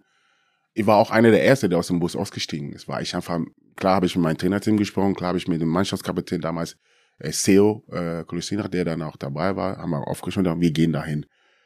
Ich habe keine Minute dran gezweifelt, dass uns irgendwas passiert, sondern für mich war meine Ansage klar, wir kommen, aber keine festen Spieler von uns an. Und das wurde uns dann versprochen sind angekommen und dann sind die Jungs eingestiegen. Ich war der Erste ausgestiegen, stand direkt vorne. Da kam die Ansage. Da wurde geredet. Die Jungs, wir waren beschimpft, die Jungs wurden beschimpft. Von den Fans. Von den Fans hatte. Aber ich auch, klar, den Wut verstehe ich vollkommen. Wir haben versagt, deswegen war, war klar, dass wir uns stellen. Aber was danach passiert ist. Was ist denn genau passiert? Ich stand vorne und habe gar nicht gemerkt, was hinter meinem Rücken passiert, sondern ich habe einfach nur, ich warte, ich habe diese, klar, man, man hat Angst, weil die Leute waren vermummt, du siehst kein Gesicht, du siehst, du, sie haben diesen äh, Handschuhe an, also, aber trotzdem habe ich gesagt, nee, keiner wird mich anfassen, weil ich kenne meinen Fairness. Deswegen hatte ich trotzdem gute Dinge gesagt, ey, die sollen uns beschimpfen, die können auch mit uns was machen, was mit, ob, aber keine festen Spieler an. Und äh, auf einmal merkte ich so, sind Sachen geflogen, aber ich habe mich nicht gedreht, um zu gucken, was da passiert. Und dann auf einmal, ich weiß nicht, was passiert, auf einmal sind die los und habe dann versucht noch, versucht, versucht noch die Fans, ey, komm bitte, hör auf, lass die Jungs in Ruhe und dann sind alle weg und was ich sah, ist nur wie ein, wenn du in einem Film guckst, ein Kriegfeld, wo halt, wo man Menschen auf dem Boden liegen und so sah es aus. Eiern, Flaschen und haben noch ein Bild, wo unser Videoanalyst auf dem Boden lag, wo zugetrunken wurde und ich habe versucht, ihm zu helfen und auch ein Büskens, der da im Bus stand, das war schon, war schon brutal. Also, diese Bilder vergisst man nachher nicht, weil du Teil diesen, weil du mitentschieden hast und ich hatte das Gefühl, ich hatte mein Leute auf dem Gewissen. Also so, so ging's es mir. So ging's es mir. Ich habe ich hab viel geweint. Viel In der geweint. Nacht? In der Nacht, in der Nacht. Auch nicht, auch und Tage danach, Tage danach, weil da kommen diese ganzen Sachen hoch, wo du denkst, fuck, was hast du, was habt ihr da gemacht? Ich muss sagen, deswegen meinte ich, man hat sich sehr viel Gedanken gemacht, wie geht's weiter? Schaffst du überhaupt mit so viel Power wieder reinzugehen? Man hat ja auch die Tage danach, auch die Gespräche mit den Spieler. Es hat, es hat was mit den Jungs gemacht gehabt. Hattest du in der Sekunde dann richtig Angst? Hattest du Angst um dein Leben? Wie, wie sah also das aus für ich, dich? ich hatte keine Minute Angst um mein Leben, weil ich keiner mich angefasst hat. Aber ich hatte Angst um anderen Menschen. Wie ich gerade gesagt habe, wenn ich einfach sehe, wie unser Videoanalyst da auf dem Boden lag, ich habe danach auch Bilder gesehen, wie ein, wie Mark, ein Mark Uth verfolgt wurde. Das sind so Bilder, wo du da, boah, stell dir mal vor, da ist, wäre jemand, irgendwas passiert, da wäre ich Teil dieses Ding war und das hat mich zerrissen, das hat mich kaputt gemacht. Hast du mal irgendwann die Chance gehabt, mit einem dieser Fans dieser Chaoten zu sprechen darüber? Ja, ja, ich habe mit eingesprochen und er hat mir versucht, der, deren Sichtweise zu erklären. Was ich noch glaube, weil ich kenne ihn halt bisschen. Man hat Kontakt zu denen, aber es war einfach eine Gruppierung. Es war eine Mischung aus vielen Leuten. Wenn du mit gewissen, gewissen Ansichten hinkommst, kommt der andere, der aus Wut irgendwie kommt, wie irgendwas kaputt machen. Und ich glaube, das ist denen aus dem Ruder gelaufen. Kannst du dann verzeihen in so einem Moment? Ich habe ihn verziehen in Hinsicht zu ihm zu glauben, das, was er mir erzählt, dass es, es so ist. Aber trotzdem verzeihe ich nicht den Fans, wo ich sage, das sind kein Schalke-Fans, die zugeschlagen haben. Es ist Sport, wir lieben den Sport, ich liebe den Schalke, ich bin Schalker, ich liebe den Verein. Aber dass man auf so ein, in so eine Richtung gehen muss, um Menschen zu verletzen, das, die deutschen Menschen will ich das noch nie verzeihen. Wenn wir jetzt dann im Vergleich über die Meisterschaft der Herzen 2001 reden, ist das ja fast ein freudiges Erlebnis gewesen im Vergleich. Das, ja, deswegen, deswegen sage ich ja, es ist an, an, anders mit Emotionen Ja. zu vergleichen. Lass uns gerne mal wieder eine Runde lachen. Also heute kann man ja vielleicht über die Meisterschaft 2001, über die verpasste, kannst du darüber lachen? Nee, lachen nicht, sondern es ist halt, ähm, es kommt immer diesen gewissen, wenn du, ist egal, wann du dieses Video siehst, da fragst du, warum wurde so eine Entscheidung getroffen, beispielsweise? Warum Die Pfeift- Entscheidung in Hamburg. Hamburg, warum pfeift er nicht ab, beispielsweise? Markus Merck. Markus Merck, da fragt man, man stellt sich tausende Fragen. Klar, hinterfragen uns ja auch ständig. Ich habe ja letztes Mal mit Ruben Schröder ein Gespräch geführt, bezüglich war er das Spiel gegen, gegen Bochum auch Teil dieses Spiel war. Und wir haben 1-1 gespielt. Wir hätten das Spiel auch gewinnen können, dann wären wir vielleicht vorher Meister gewesen. Das sind Sachen, wo man sich ab und zu mal hochkommt. Und wenn man, wenn ich heute hier sitze und glaube ich, wurde viermal Vizemeister und wurde noch nie Meister. Wenn man so nah dran war, war es einfach 2001 und das ist halt bitter. 2001, 2005, 2007 und Ja. 2010 bist du Vizemeister ja. geworden. Und 2001 war diese Meisterschaft das der war, das, Herzen. Das war, das war sehr Vier eng. Minuten 38 Sekunden Mhm. wart ihr eigentlich gefühlt schon Meister, weil ihr 5 zu 3 gegen Unterhaching gewonnen hattet und Bayern macht in der. Nachspielzeit noch das 1 zu 1 in Hamburg. Was ging in der Sekunde in dir vor? ich war ja schon am Feiern. Also ich hab, ich war einer der letzten, der in der Kabine kam, weil ich hatte eine Klar, Bier- du bist ja für, Un für Unpünktlichkeit bekannt. ich habe die Bierpulle mitgenommen. Also ich hatte so eine Bierpulle in der Hand und bin dann hoch, weil der Trainer, alle müssen hoch, alle hoch. Und weil die Fans dann auf den Platz kamen und sind hoch. Und als ich dann reinkam, sah ich so, auf einmal ist das so ruhig. Und er sagt, nee, ruhig, ist ein Freistoß. So wie Freistoß. Dann habe ich meinen Bierpulle hingestellt und habe mir diesen Freistoß gar nicht angeguckt, weil ich einfach so viel Angst hatte. Ich habe und dann bin ich weg. Und auf einmal hörte ich einfach nur, wie die Spieler Sachen rumgeschmissen haben und dann wusste ich klar, was passiert ist. Und wirklich dann, ich sag ja, ich war zu der Zeit jung, ich war 21. Und wenn du gewissen erfahrene Spieler, Familienväter, da war ich noch nicht Vater, da sitzen sich die am Wein sind, dann weißt du schon, was das mit den Menschen macht. Es ist Fußball, aber trotzdem, das war brutal. Wie kann ich mir das vorstellen? Ist es wie so ein, wie so ein Gefühl von, du fällst einfach gnadenlos irgendwo in die Tiefe oder Ja. in dir bricht alles zusammen? Was ist das genau? dir wurde einfach irgendwas weggenommen, was dir gehört. Also so wie, wie ein Kind es ist, du nimmst ein Kind ein Spielzeug weg. Aber glaube, noch schlimmer, finde ich. Du warst ja in dem Plan, du hast schon gewonnen, du hast gefeiert, gejubelt. Und auf einmal ist das wirklich nicht so. Und gefühlmäßig ist auch sehr schwer zu beschreiben. Ich sage ja, diese gewissen erfahrene Spieler weint zu sehen. Ich habe an den Tag nicht geweint, aber ich war traurig, aber ich hab so, das kann doch nicht sein. Klar, die sagt man, es ist Fußball, aber was ich dann halt auch im Fernsehen gesehen habe danach, wie die Fans geweint haben, ich so, boah, was ist heute passiert? Und deswegen sage ich, ich habe Zeit gebraucht, um für mich das zu verstehen, was passiert. Und da habe ich dann erst angefangen zu weinen. Ich weiß es noch. Ich saß noch am Bett rein, ich hatte meine Sachen gepackt. Tage später. Jakob, zwei, drei Tage später war ich heute zur Nationalmannschaft, meine erste Be Berufung. Und dann auf einmal sitze ich am Bett dran und fange an zu weinen. Ich weiß, was mit mir los war. Auf einmal habe ich angefangen zu weinen, weil das einfach diese ganzen Gefühle wieder hochkam und auf einmal habe ich geweint. Und damit kam ich dann damit sehr, sehr zurecht. Da, wir hatten ja dann den Pokal gewonnen, also aber trotzdem habe ich auf einmal da angefangen zu weinen. Da habe ich einfach gemerkt, was für eine Riesenchance wir verpasst haben. In der Nacht danach habt ihr die Kabine auseinandergenommen im Parkstadion. Ein Teil der Mannschaft hat die Wohnung von dem damaligen Torhüter Frode Groders auseinandergenommen. Mhm. Und Andi Müller, nicht Möller, sondern Andreas Müller, Mit dem Fahrt jetzt. genau. Im Buch von Rudi Assauer wird es so beschrieben, dass Andreas Müller, besagter Andreas Müller, erst betrunken Sophia und Simone Tomalla nach Hause gefahren hat. Die Tomallas, ne? Immer mittendrin. Spielen also- weder auf Schalke noch bei Bayern, aber immer mittendrin. Ja. Und danach hat er sich eine Verfolgungsjagd mit der Polizei geliefert. Am Ende war der Lappen weg. Ja, stimmt. Ich, mein, ich habe ich hab ja auch noch Tage danach erst mitbekommen, was passiert ist. Äh, klar, dass man so einen Abend was zu sich nimmt, aber dann auf die Idee zu kommen, zu fahren, klar, wir sind alle nicht kein Kind von Traurigkeit, wir haben auch alle Fehler gemacht. Im Nachhinein ist man schlauer, ich glaube, er hätte einfach lieber es sein müssen. Und ich frage mich noch, warum ist dann nicht Frau Tomalla gefahren? Die Kleine war ja, Sophie war ja noch klein, also die hatte keinen Führerschein, aber, aber die waren, glaube ich, waren alle ein bisschen leicht angetrunken. Deswegen hat Andi sich zu sagen, okay, ich fahre euch nach Hause. Simone Tomalla war damals mit Rudi Assauer zusammen. zusammen, ja, ja. Was glaubst du, warum stelle ich dir diese Frage jetzt? Ich weiß, weil ich das selber auch gemacht habe. Wirklich? Oder, oder, oder nee, Wirklich? Nein, oder, Was oder, hast du gemacht? Oder habe ich dir eine Vorlage gegeben jetzt gerade? Du hast mir indirekt eine Vorlage gegeben. Wir können dieses Thema auch schnell abhaken und ich stelle diese Fragen, die dann irgendwie so ein bisschen in eine Richtung gehen, wo man sagen könnte, uh, was soll das denn jetzt? Die stelle ich nicht selber. Ein Bildkollege, der Schalke-Fan ist und aus dem Ratinger Stadtteil Hösel kommt, heißt Carsten Gorni. Ein geschätzter Kollege von mir und den hören wir jetzt, denn ihr habt da erstaunliche Parallelen. Hallo, lieber Gerald Asamoah, Carsten Gorni mein Name. Wir haben beide mal in Hösel nicht ganz nüchtern den Führerschein verloren. Ich vom Café Droste, du vom Höseler Kaffeehaus. Wie war die Zeit ohne Lappen für dich? Erstmal schöne Grüße an Höse. Kaffee Droste ist ja gleich bei mir.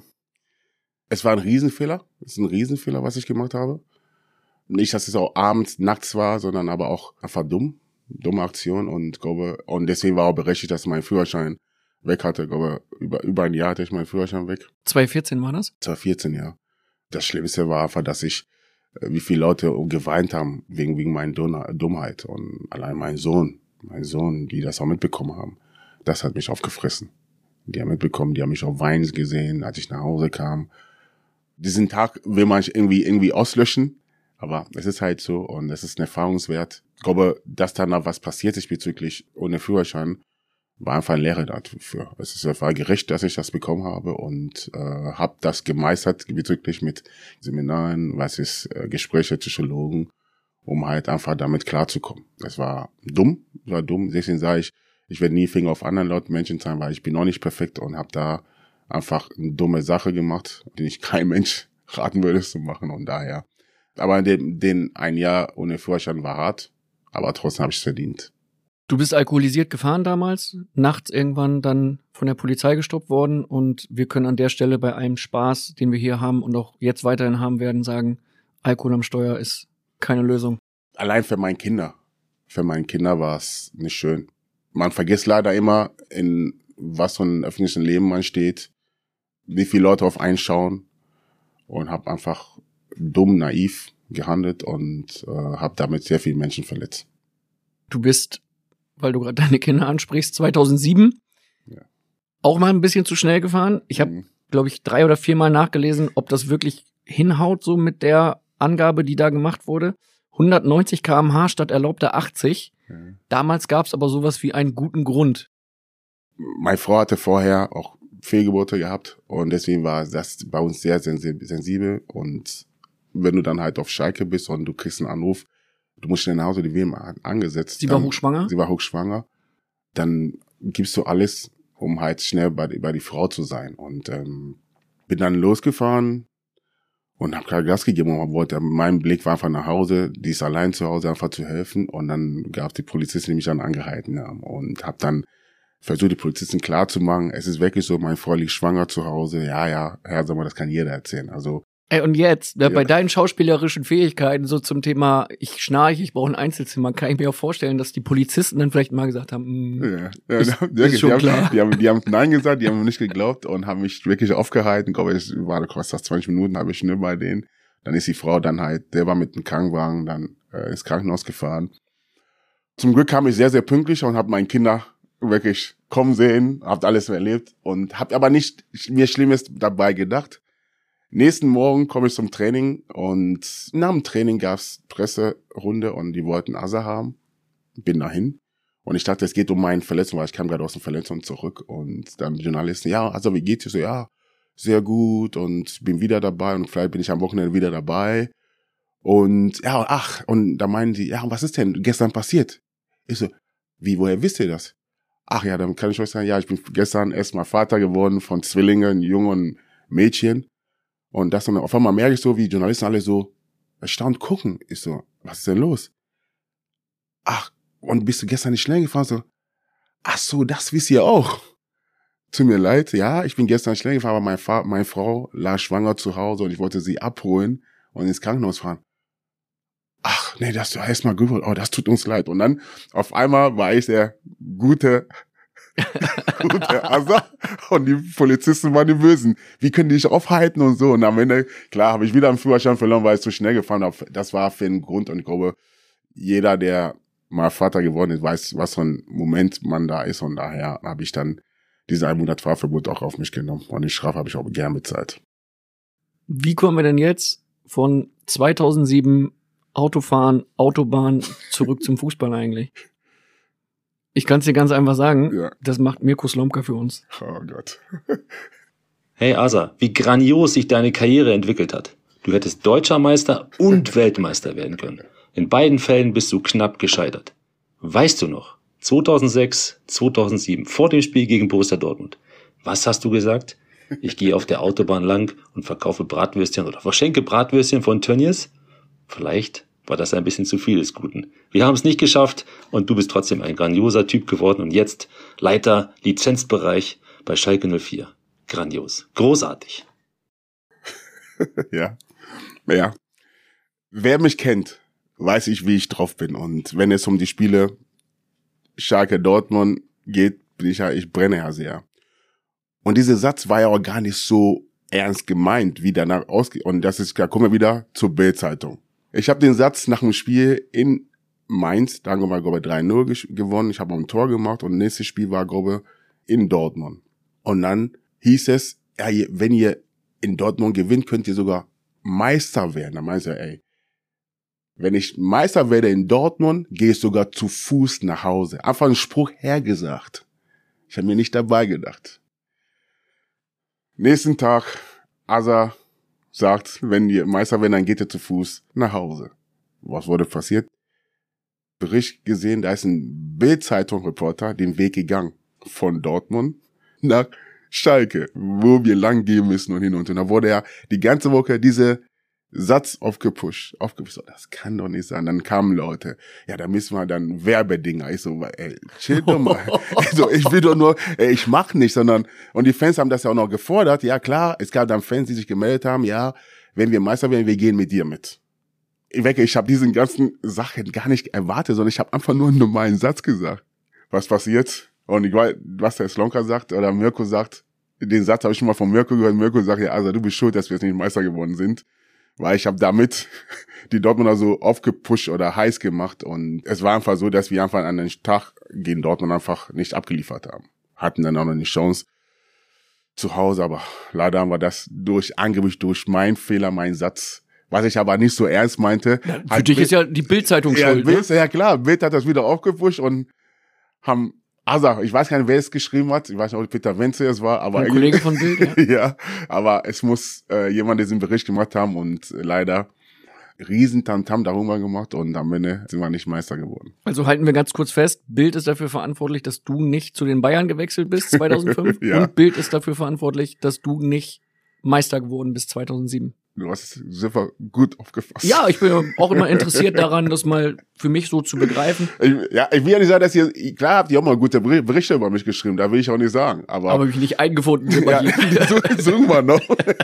wir haben noch Zeit, oder? Ja. Filmen wir noch ein. Dieses Spiel Dortmund gegen Schalke, 12. Mai 2007. Ihr verliert am vorletzten Spieltag 0 zu 2 und damit dann auch die Meisterschaft. Und Spieler wie Sebastian Kehl, Roman Weidenfeller haben euch hinterher schön veräppelt, haben T-Shirts gedruckt. Wie hast du das erlebt? Vielleicht war er provokant bezüglich meinen Spruch, bezüglich ich gehe zu Fuß zurück. Aber es gab dann auch sogar ein Lied, was die Dortmunder Fans für mich gemacht haben. Welches war das? Ich weiß nicht mehr. Ich weiß nicht mehr. Wo ist mit Dortmund fahren? Ich weiß es nicht mehr. Aber trotzdem, man kann es übertreiben und ich fand es einfach respektlos. Also Genugtuung war halt, dass sie gegen uns gewonnen haben. Ist okay. Ihr habt uns die Meisterschaft weggeschnappt, aber sich jetzt T-Shirts zu drücken und äh, es gab sogar so einen, so einen Hubschrauber, der dann hier rüber geflogen ist mit einer Banner. Also ich werde es nicht machen. Ich habe oft mal gegen Dortmund gewonnen. Ich werde sowas, auf, gar nicht auf so eine Idee kommen, sowas zu machen. Ich bin mit Basti sehr, sehr cool. Mit Sebastian Kehl. Ja, ja, Sebastian Kehl, aber äh, das war schon eine übertriebene Aktion und ja, was soll ich dazu sagen? Wir haben, wir haben versagt, muss ich sagen, wir haben 2007 versagt und die hatten einfach das Recht, uns halt zu provo- provozieren, haben sie gut gemacht und am Ende, ja. Mit Sebastian Kehl bist du sehr cool, mit Roman Weidenfeller auch oder nicht?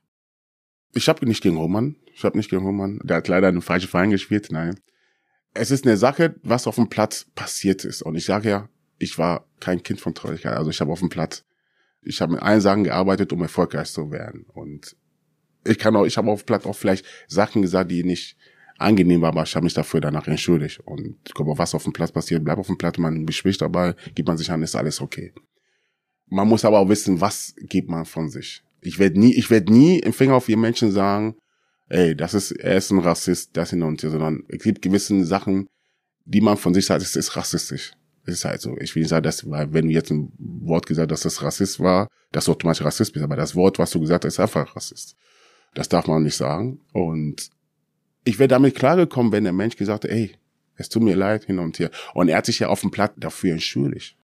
Also um die Ereignisse nochmal korrekt einzuordnen, 12.05.2007 war das Derby Dortmund gegen Schalke. Dortmund gewinnt 2 zu 0. Ihr werdet nicht Meister. Die Dortmunder überziehen ein bisschen, feiern das, zelebrieren das aus deiner Sicht zu sehr. Am 18.08.2007 eskaliert es dann wieder im Derby. Schalke gegen Dortmund und Roman Weidenfeller sagt im Spielverlauf was genau zu dir? Ah, schwarzes Schwein. Schwarzes Schwein. Wie ich gerade versucht habe zu erklären. Also es ist rassistisch, was er gesagt hat, aber ich werde nie sagen, dass der Roman Rassist ist. Ich ziehe mal den Hut vom Menschen, die Fehler anerkennen und sagen, ey, das war scheiße, das war nicht ich. Also es tut mir leid. Für mich war es ein Riesenproblem. Der hat sich auf dem Platz entschuldigt für das, was er gesagt hat. Thema war für mich erledigt. Was hat er genau gesagt? Das Wort, was ich gerade gesagt habe. Genau, und wofür hat er sich entschuldigt dann? Ich gehe davon aus, dass er sich dafür entschuldigt hat. Er hat mir, mir den Hand gegeben und dann alles okay. Und er hat gesagt, entschuldige, oder? Ja, so hin und her, Hand. Ja. Aber danach, ich weiß, eine Hand gegeben. Okay, für mich war das Thema erledigt. Und nach dem Spiel kommt wieder eine Bildzeitung, Reporter auf mich zu. Der Roman Weinfeller hätte Papa Pap das über. Ich so, okay. Wenn der Roman das sagt, dann fragen Sie mal Herr Weinfeller, was er mir gesagt hat auf dem Platz. Und so ging's weiter. Ich wurde dann als Lügner hingestellt und das war mein Problem. Wir haben gerade über Lügen und hin und her erzählt und es war ein sensibles Thema, wo ich sage, da, warum ich so euch, was habe ich denn von, da eine Lüge zu erzählen? Er hat dann behauptet, das stimmt nicht, ich, ich bin ein Lügner. Er hätte das Wort nicht gesagt.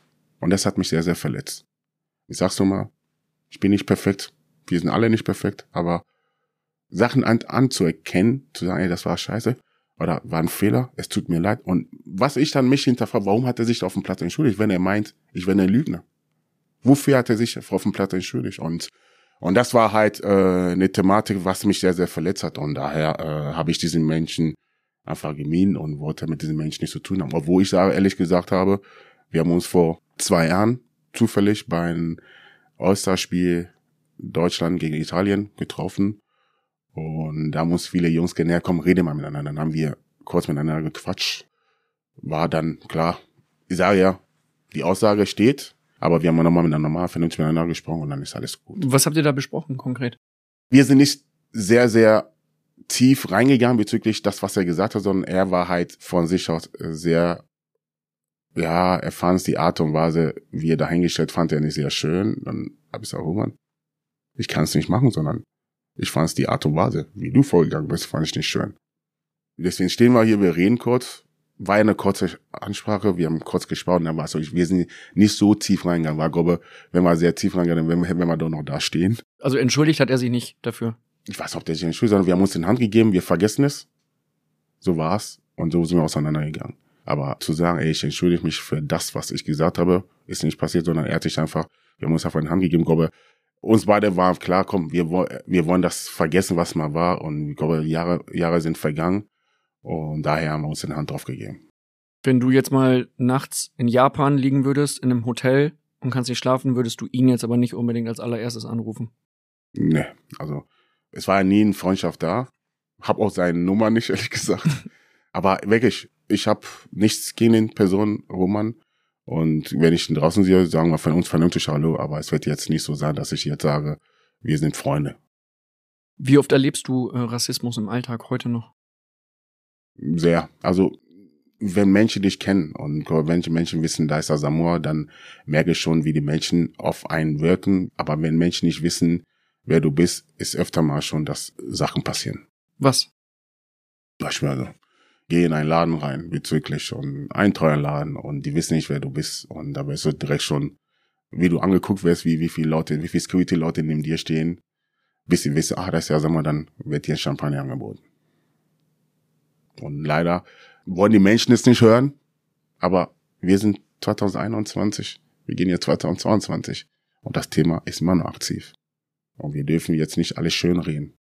Wie ist es für deine Familie, die vielleicht mal einkaufen geht und niemand feststellt, das ist die Familie von Gerald Asamoah, der jetzt gerade nicht da ist und dementsprechend mit deiner Familie dann vielleicht mal anders umgegangen wird? Und das ist ja der Grund, warum man das nicht alles schönreden kann, weil ich weiß, wie ich das erlebe und wie mein Geschwister, mein Kinder oder meine Frau oder Freunde das wahrnehmen und das erleben. Das erstaunt mich immer noch mehr.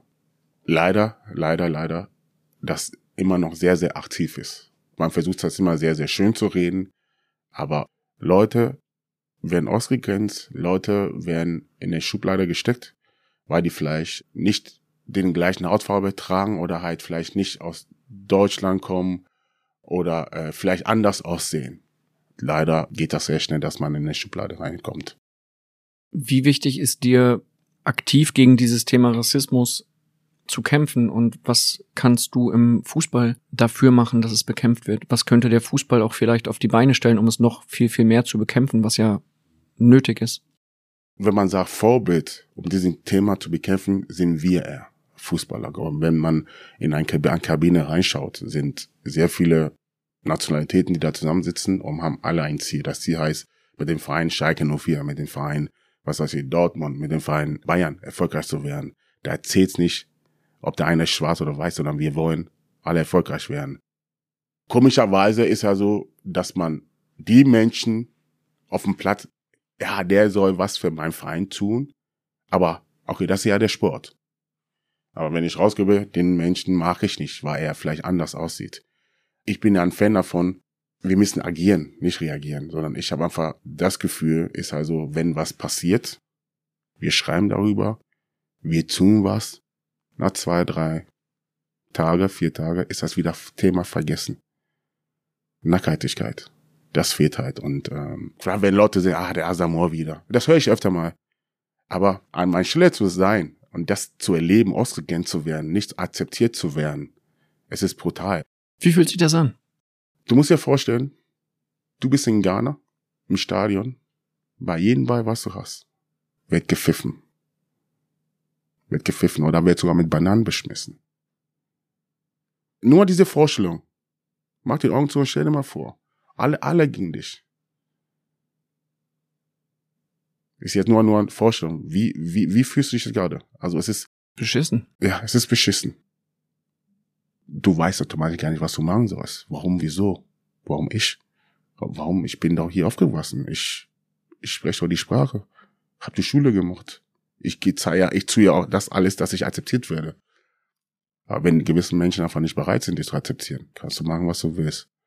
Und du hast gerade gefragt, warum, wie dir, wie sehr, wie wichtig ist das dir? Sehr wichtig, weil ich nicht es haben will, dass meine Kinder das gleich durchleben, was ich durchlebt habe. Ich will, dass mein Sohn normale auf der Straße laufen kann und normal akzeptiert wird. Nicht nur, weil der Sohn von der Samoa ist, sondern dass der kleine Jaden sagen kann, ey, bin da hin und her. Und das findet ja auch beim kleinen Fußball statt, dass mein Sohn von Elternteil beleidigt wird. Jetzt noch. Leider. Emotion. Emotion, aber ich vermisse es. So, dass du es erlebt hat, hast? Also, Ich habe es erlebt, wo ich dann dazugegangen bin. Ah, oh Herr, sag mal, wir wussten ja nicht, dass das dein Sohn ist. also es haben Menschen deinen Sohn beleidigt? Billa, ja, ja. Was fallen Ha- dafür Begriffe? Ja, hau den N um. Und das ist so ein, ist so, ist ein Unding. Und man sagt den Kleinen, so, mein Sohn ist ja 14, aber damals war er noch jünger. Man motiviert den kleinen Jungen, den N-Typen umzuhauen. Es ist, klar, es ist, es gibt, das ist also, asozial. es, es, ja. also, es, aber es gibt schlimmere Sachen. Also, es gibt schlimmere Sachen. Und deswegen sage ich, wir dürfen diesem Thema nicht totschweigen. Es ist, Was meinst du mit, es gibt schlimmere Sachen? ich sag, ich kann mir noch sagen, das ist bei mir, bei mir. Also ich erlebe halt eher nur ein kleines Stück davon. Also wenn Asamoah durch die Stadt geht, ja, Asamoah Autogramm, Foto hin und her. Aber ich glaube nicht, dass wenn der äh, mein Bruder durch die Stadt geht, dass er das bekommt, was die Menschen mir geben. Und deswegen sage ich, es ist nur, es ist schlimmer. Es gibt anderen Menschen, die es wirklich noch schlimmer geht, denen es schlecht geht. Es gibt, es gibt täglich noch Videos, Sachen, Sachen was man sieht. Und wenn man davon redet, wenn man was dazu sagt, na ja, die übertreiben, wenn es euch nicht gefällt, dann geh doch weg. Ich hatte vor kurzem einen riesen Ärger mit einer Dame auf der Straße. Da diese letzten sagt, ja, verpisst euch doch hier, wenn ihr, wenn ihr es nicht gut findet. Was macht ihr überhaupt in unserem Land? Bis dann irgendjemand später erkennt, ah, das ist der Herr Samur. Und dann haben die beiden sich geschämt. Die beiden haben sich geschämt. Die wollen sich nochmal entschuldigen. Ich so, ja, guck mal, reden Sie mit den beiden. Jetzt wissen die, was ich jetzt bin. Jetzt wollen sie sich entschuldigen dafür. Aber vorher fand ich scheißegal. Die haben den Satz gesagt. Und es war ein kleines Thema. War ein Thema, weil die Dame, ich hatte gehalten, habt jemanden rausgelassen. Dann fühlt sich die Dame, ja, könnt ihr euren scheiß Auto, euer Motor ausmachen. So, ja, tut mir leid, ich hab nur, ich lasse mal, ich fahre weiter. So ging es weiter, dass die Dame halt dann weiter so empört war, dass sie dann halt gewisse Sachen von sich gegeben hat. Und ich sag's nur, das ist ja für mich nur, das nur für mich, aber ich weiß nicht, wie die, man, die anderen Menschen, Menschen, man anderen, die man vielleicht nicht erkennt, wie es den Leuten geht. Deswegen sage ich, man darf nicht weggucken, nicht totschweigen, was Thema ist, aktiv. Ich sag, wenn ich in Ghana bin, sagen, ah, der Asa, der Deutsche, ich bin Deutsch. Und deswegen ist mir öfter mal den Satz, wo kommst du her? Wenn jemand meinen Sohn fragt, wo kommst du her, was soll mein Sohn sagen? Mein Sohn ist in Deutschland geboren. Er weiß noch nicht mal, was Ghana ist, aber man wird, der Junge wird, ja, wo kommst du her? Wo kommst du richtig her?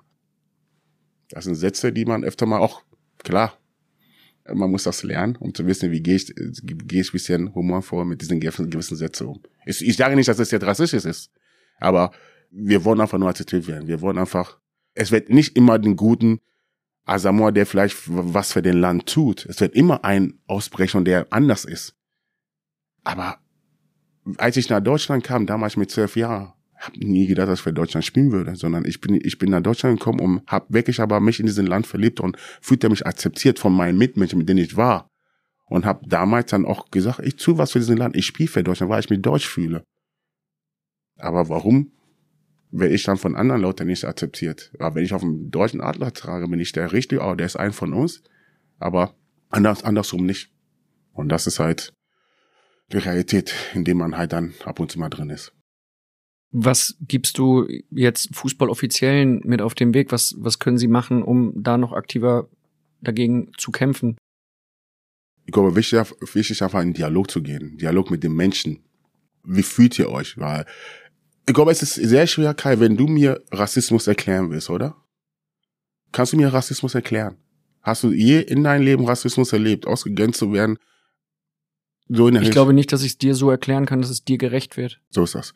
Aber leider ist es ja so, dass gewisse Menschen uns das erklären wollen. Und es wird mal, guter Ansatz wäre halt, wenn man mit den Menschen, die das täglich erleben, einfach mal zu reden und gucken, ey, wie, was können wir besser machen? Wie ist das hin und her?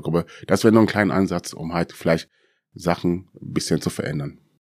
Du hast äh, 1997 mit Hannover 96 in Cottbus gespielt. Das war damals die Aufstiegsrunde zur zweiten Liga und ihr habt 1 zu 3 verloren. Das Ergebnis spielte eigentlich eine Nebenrolle, weil du und Otto Addo damals extrem heftig attackiert wurdet.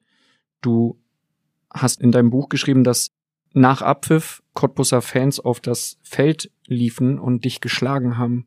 Und schreibst dann weiter, die Mannschaft hatte andere Sorgen, wir hatten den Aufstieg verpasst, Otto Addo und ich mussten also mit den Vorfällen schon irgendwie alleine klarkommen.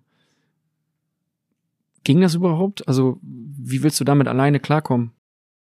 Deswegen sage ich totschweigen. Also ich glaube, die Zeit, wo wir damals 96, hat kein Mensch interessiert. Und wir dachten auch, es ist normal. Also ich hatte gar keine Chance, mit irgendjemandem darüber zu reden, sondern es wurde ja nicht mal viel darüber berichtet, sondern es war einfach Normalität. Und wir wurden mit Bananen beschmissen. Es war einfach normal. Deswegen wusste ich, der Verein Hannover 96 hat was hat nicht Schaden, sondern Hannover ist nicht aufgestiegen, weil die ein Ziel hatten. Aber das, was mein eigener, was mich verletzt hat, hat doch kein Mensch interessiert. Ich habe auch mit meinen Eltern nicht darüber gesprochen. Ich musste mit mir klarkommen, was mit mir, und ich war zu der Zeit 18. Ich musste damit klarkommen, was ich da gesehen habe, was in Kopf mit mir passiert ist. Die Zeit wäre es anders gewesen, hätte man sehr viel darüber berichtet, darüber gesprochen, weil damals war einfach so, sieh zu, wie du klarkommst, das Leben geht weiter. Und das war auch das, das, was man jahrelang mit sich getragen hat, sondern es war so, okay, du wurdest beleidigt, er ist normal.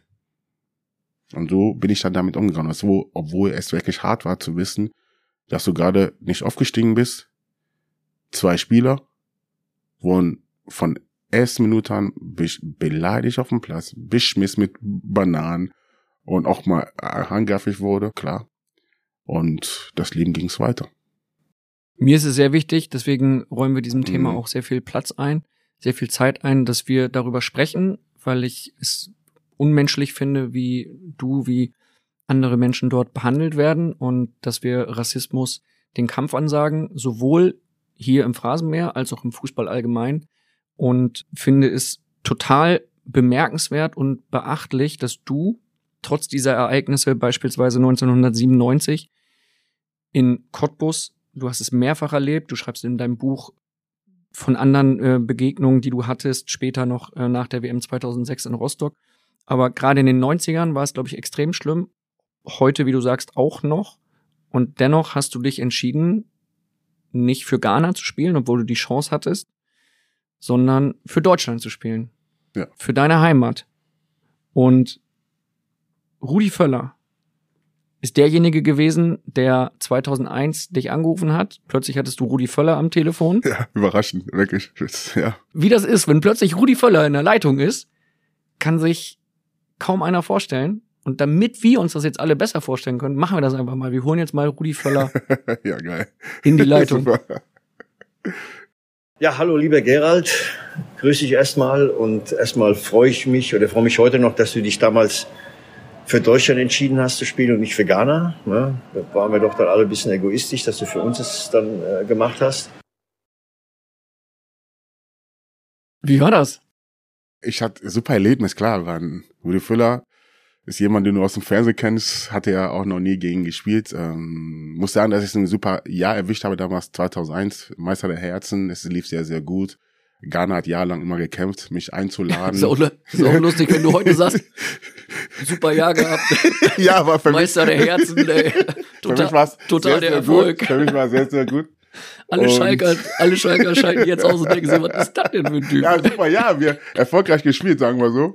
Und man hat sich einfach zeigen lassen, nee, ich weiß das in Ghana, nee, hin und her. Und wusste aber, dass äh, damals die U23 Deutschland mich unbedingt haben wollte. Hab er auch abgesagt, nee, ich will einfach Zeit lassen. Ich muss sagen, dass ich mich immer in Deutschland wohlgefühlt habe. Ich glaube, man fängt schon allein in der sechsten Klasse an, als ich angefangen habe, äh, Leberwurst zu essen. Da kommen wir in Folge 2 kommen wir drauf. noch hin, oder? Definitiv. Graubrot und Leberwurst. Da habe ich gemerkt, so, ich bin der richtige Deutsche. Ich weiß noch, ich war in Hannover im Auto und dann kam dieser Anruf. Und normal gehe ich nie ans Handy, wenn die Nummer nicht angezeigt wird. Und Rudi hat unbekannt angerufen. Klar, das ist Rudi Völler. Ja, ja, ja. Und dann bin ich reingegangen und oh, ich werde nicht vergessen. Ich gehe rein. Ja, also, äh, ist ja Rudi hier. So, Rudi? Ich, ja, ich habe erst mal gesagt, Rudi hast du so kriegt der Rudi hast du aber gar nicht. Ja, Rudi Füller hier so. Voll, voll, voll nervös. Meine Frau saß neben mir und wir waren da gerade in Hannover. Was heißt Und- das neben dir? Wo wart ihr? Wir waren im Auto und wir waren auf dem Weg zu meinen Eltern und, Und du bist im bin Auto als im Auto und dann ja ein Telefon gegangen. Darfst du gar nicht. Darf man damals, äh, hat man gemacht.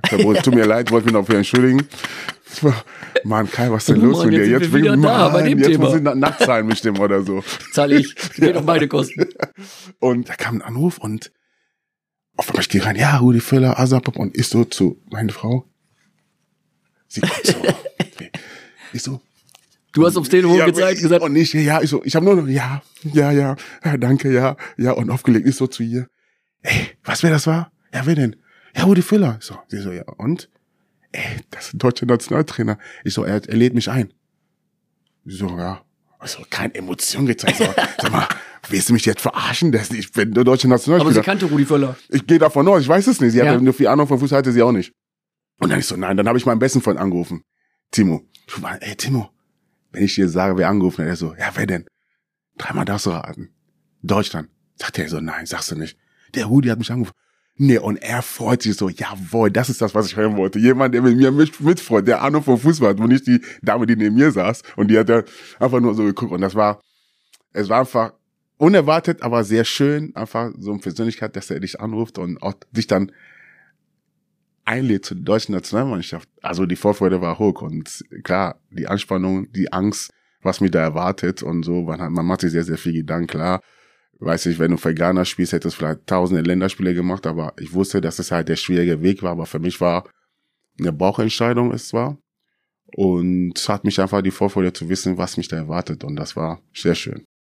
In Ghana haben das natürlich nicht alle so sehr gefeiert.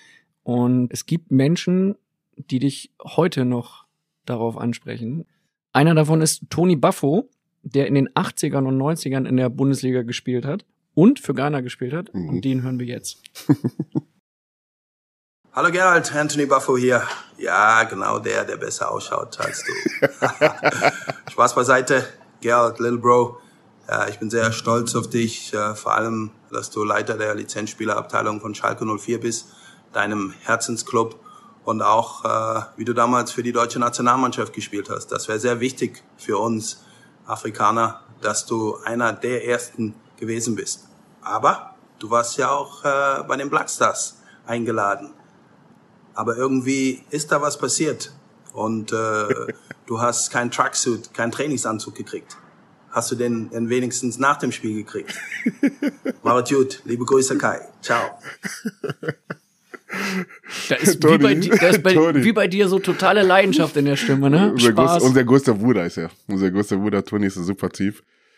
Ja, äh, was wir ja wissen, was wollt, was wollt ihr wissen? Also ja, stimmt. Alles. Du bist mit Otto Addo damals. Ja, ich bin mit Otto nach Ghana geflogen, um Zum halt Länderspiel. zum Länderspiel, wurden eingeladen. Und die haben gekämpft, haben gesagt, okay, wir machen's. Und sind dann geflogen. Da damals war ich noch bei Hannover 96, sind wir rübergeflogen. Erstmal wieder in Ghana zu sein. Ich bin damals ja in 90 gekommen und sind wieder nach, glaube nach acht Jahren wieder zurück. Und Nationalspieler, kommst an, hin und her, alles anders. Du bist richtig deutsch geworden und du, die Abläufe, was du in Deutschland kennst, denkst du so, auch in Ghana ist es auch so. Leider war es nicht so, aber trotzdem, die Vorfreude war da, dabei zu sein. Training, wir waren eine Woche da, Training war sehr gut, also wir haben uns sehr, sehr viel Chancen aus gedacht, dass wir auch spielen werden. Damals waren gewisse Spieler, Semi Kufo war dabei, Charles Akono, das waren Jungs, die dann noch in Deutschland gespielt haben und ein Tag vom Spiel, in Deutschland kennt man automatisch, du weißt vielleicht einen Tag vorher, dass du spielst und taktisch wird dann besprochen und hin und her und Ghana war so, du hast ganze Woche trainiert, wusste aber gar nicht, spielst du, spielst du nicht. Irgendwann, glaube drei Stunden vom Spiel, wusste man immer, wusste ich gar nicht, ob wir spielen, ob wir, ob wir im Kader sind, ob wir spielen, wir waren, glaube 24 Mann im Kader. Keiner hat gesprochen. Und irgendwann mal sind wir zu Charles Sakono gegangen, den, er war Kapitän damals, sind wir bei denen in ein Hotelzimmer reingegangen. Ich hatte damals Doppelzimmer mit Otto Addo, wollte ich nur sagen. Und Doppelzimmer? Doppelzimmer mit Otto. Da, Hast- Ghana hast ging's nicht gesagt, dass du Ghana- schnarchst. Ghana ging's nicht. Ich hatte nicht zu melden. Und sind wir dann zu Charles Sakono und wir so, ey Charles, wer ist im Kader? Weißt du irgendwas? Weil wir wussten nicht, was los ist. Also, ey, ich weiß noch nicht, ich habe hier die ganzen Trainingsanzüge bei mir liegen. Ich krieg den Kaderliste und dann verteile ich die Trainingsanzüge an jeden Spieler. Wir so, okay, gut. Sind dann wieder rein in unser Zimmer, Otto und ich. Wir kamen raus und auf einmal hatten alle Spieler auch Trainingsanzüge, nur wir nicht. Keiner hat mit uns gesprochen. Dann haben wir wir gefragt, so, was ist hier los? Ja, ihr seid nicht dabei. Und was machen wir jetzt? Ja, ihr zieht Privatklamotten an, ihr kommt in den Bus und ihr fährt mit uns mit. Sind dann mitgefahren, Privatsachen. Bin dann hin, Spiel fertig und nach dem Spiel sind die Jungs alle, jeder nach Hause. Also es ist so wie in Deutschland jetzt alle privat weg. Und ich stand auf einmal da mit Otto. Was passiert, wo sollen wir hin? Und dann habe ich meine Mama angerufen, die zu der Zeit in Ghana war. Mama, ey, ihr müsst mich abholen, ich stehe im Stadion. Dann kam, haben die mich abgeholt, sind dann halt ins- zum Hotel gefahren, habe meine Sachen abgeholt, hab dann ein, zwei Tage noch, bin ich länger geblieben in Ghana und dann bin ich dann wieder zurück nach Hannover gekommen. Dann kam der nächsten Einladung, hab so, nee, ich komme nicht. Und so oft kam dann Einladung und dann kam der Trainer, Nationaltrainer, wollte mit mir reden. Hab mit denen gesprochen, super Gespräch, hab ihnen einfach nur klar gesagt, ja, ich habe mir es angeschaut, ähm, ich lasse mir einfach Zeit. Ich bin jetzt gerade 8, 19, ich lasse mir Zeit und gucke, was passiert. Meinte ja und habe auch klar gesagt, was mir nicht gefallen hat und so hin und her, ja, es tut uns leid hin und her, war alles gut. Und dann bin ich geblieben und habe ständig immer Einladungen bekommen, aber ich habe immer abgesagt. Ich habe auch nie gedacht, dass ich irgendwann für Deutschland spielen würde, sondern für mich war so, okay, jetzt die Zeit nach Ghana zu fliegen, Nationalmannschaft und so, ich nicht mehr. Und dann kam auch noch mit meinen Herzprobleme noch rein. War für mich klar, dass ich Ghana den Weg nicht gehen würde. Und Otto hat sich aber dafür entschieden, dass er diesen Weg geht. Zweieinhalb Jahre später wurde ich dann für Deutschland berufen und da habe ich direkt zugesagt. Über deine Herzprobleme sprechen wir auch noch mal in Folge 2 intensiver. Wir sprechen ja über alles heute, ne? Wir sprechen über alles. Ja, das ist, ja, nee, das ist, der gut. Phrasenmäher. Ich bin heiß, ich warte drauf. Ja, ich merke das auch. Drauf, alles Ich, gut. ich bin erstmal froh, dass du mir vergeben hast für 2005. aber hast du auch clever gemacht, da war ich noch nicht so warm gelaufen, da hast du mich richtig emotional gepackt und aber ist okay, wir vergessen es. Du meinst die Geschichte Die damals. Geschichte, das ganze erste Geschichte. Wurde mich verraten aus in der Bildzeitung. Ja, du, ganz ehrlich, was wäre aus dir geworden? Du wärst zu Bayern gegangen, hättest die Meisterschaft mehrfach gewonnen, ja. ja, ja. Champions League-Sieger wärst du geworden, wärst dann irgendwann noch zu Real Madrid gewechselt. Und jetzt bist du hier, Schalke, in diesem komischen Medienraum. Dreimal drei Quadratmeter. Überragend. Über, also was will ich mehr? Also Ja, sag einfach Danke. Kai, danke. Sag ich wollte mir noch jetzt den Chance nutzen und zu sagen, danke Kai, dass du das mit diesem Bericht gemacht hast. Ohne dich wäre ich nicht hier in äh, Presse rum. So möchte ich das hören und jetzt lege ich die Waffe, die ich dir gerade an den Kopf gehalten hatte, auch wieder zur Seite. Dankeschön. Wir wollen sprechen über dieses erste Länderspiel. In dem ersten Länderspiel hast du nämlich direkt getroffen und erlebst zum ersten Mal die Nationalhymne, das erste Tor und denkst aber die ganze Zeit nur an Yves Eigenrauch, ja, ja, ja. dein ja. Schalker Mitspieler damals. Ja, also ich weiß noch, also Einladung kam, klar, haben eingeladen, Yves, Der erste ist mir, also, ich habe noch nie ein Länderspiel im Fernsehen angeschaut. Der hatte nicht so viel Bock Nee, auf Fußball, Fußball, ne? nee, also der hat zwar, war zwar Fußballprofi, komischerweise, aber hat ansonsten nichts geschaut. Yves war ein anderer Typ. Also der hat, der hat ein anderes Leben gelebt. Also der war Fußballer, der war da zum Training, aber der Yves war kein Fußballer, der jetzt sich ein Fußballspiel anschaut. Nee, er wollte damit der ganze Sache nichts zu tun. Er war ein Künstler halt. Er hat dann gemalt und solche Sachen, also Picasso-mäßig. Und, und wir waren halt die Fußballer. Das ist un unvorstellbar, ne? Gar nicht, aber das war Yves halt. Der hat mit. Schalke den, den UEFA Cup gewonnen. Super tief, super tief. Yves kam dann zu mir. Also, ich habe noch nie Fußball im Fernsehen geguckt. Aber wegen, wegen dir schaue ich mir das Spiel an. Und ich sag's dir eins. Ich bin mal gespannt, ob du die Nationalhymne mitsingst so. Wie? Ja, ich bin gespannt, ob du mitsingst. Ich so, ja, okay. Okay, und das war's so. Und dann hin und her. Bin dann eingeladen worden, bin dann hin. Ich weiß noch, ich weiß, die ich weiß noch, wie es war. Ich bin mit Jörg Böhme, wir, wir haben Pokal gewonnen. Kam dann halt, glaube einen Tag später. Wir waren in Bremen, im Bremen Parkhotel. Wunderschön. Ja, Parkhotel sind wir angekommen. Journalisten haben alle auf mich gewartet. Ich wusste aber gar nicht, wie ich so zur Nationalmannschaft komme. Nehme ich eine normale neutrale Tasche, nehme ich Schalke-Tasche. Ich wusste, ich habe einfach mal meine Sachen in Schalke-Tasche eingepackt und bin dann, und Jörg Böhme war schlau, hat einfach normalen Koffer, neutraler Koffer mitgenommen. Ich komme an, Schalke-Tasche, Journalisten warten, machen Fotos, ich laufe mit Schalke-Tasche rum und wir kommen an, wurden Empfang und Rudi kam hin und her und dann sind wir zum Essraum gegangen, da saßen ja alle Spieler und muss dir vorstellen, ich war 21, habe die gegen die gewissen Spieler gespielt, aber jetzt lernst du die, die privat kennst. Du, die saßen auf einmal sitzen Spieler, Oliver Kahn war da, Bierhoff, Jens Jeremies, Lehmann, Christian Ziege, das waren halt, kommst du hier rein und kommt der kleine Gereit hier rein und ich wusste nicht, wie, wie sage ich überhaupt Hallo? Und dann, ich bin einfach Jörg Böhme hinterher.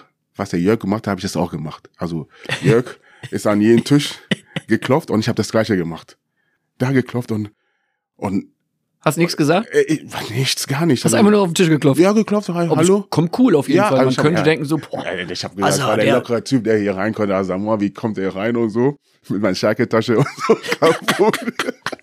und dann aber es war schon eine echte Schalke-Tasche, es war keine ja, ich meine meine Sportklamotten, was ich zum Spiel gefahren von Schalke 04, aber ich wusste ja nicht, was ich mitnehme zur Nationalmannschaft. Deswegen habe ich einfach gesagt, okay, ich nehme zwei, drei Privatsachen, meine Fußballschuhe. Das war die echte Schalke-Tasche, keine Aldi-Tüte, blau-weiß. Die andere Schalke-Tasche. die, hat, die hatte ich nicht dabei. Und dann habe ich mich hingesetzt und Buffet war aufgebaut, die Jungs waren am Essen und so. Ich habe nicht gegessen. Ich habe nicht, ich wusste gar nicht, was ich mache. Ich habe nicht ich saß nur da, hab geguckt und so. Und dann, dann einfach war vorbei und dann sind wir alle auf Zimmer. Klar, jeder Einzelzimmer, bin dann rein und so und dann war Training, Training alles gut, bisschen Kater noch vom mm, Tag vorher das Spiel hin und weil du bis was getrunken hast und so und dann ich weiß noch, ich sitze da auf, nach dem Training, sitze auf dem Rasen. Da kommt der Rudi zu mir. Und Asa, wie geht's dir so? Ja, alles gut. Und so, ja, oh gut. Du spielst morgen. Ich so, was? Ja, du spielst morgen von Anfang an. So, ja, danke.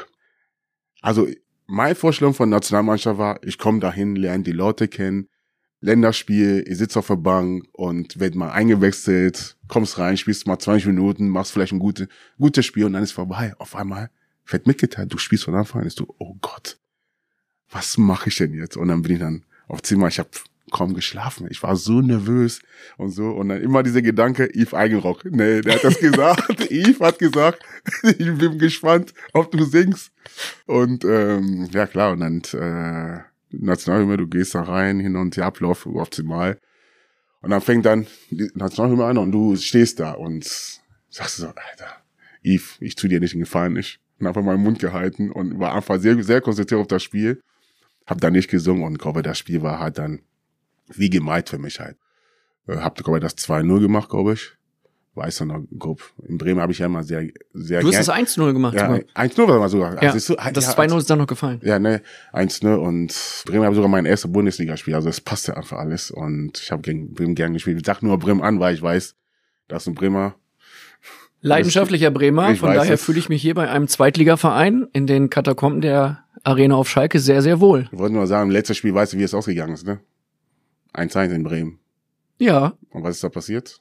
da gab es einen Elfmeter, für den ich mich auf dem Sofa zu Hause echt geschämt habe. Okay, da ist, Und meine ist Frau- okay, jetzt sagst du, lass uns auf, weitermachen. meine Frau schaute mich an und sagte, das ist doch ein Elfmeter für Werder, warum freust du dich nicht? Und sie schaute gerade eine Serie. Ah, Okay. Dann war leider ein eins gespielt. Nee, also das Spiel und dann machst du ein Tor und Das Länderspiel jetzt. Länderspiel, ja, Ja. machst du ein Tor.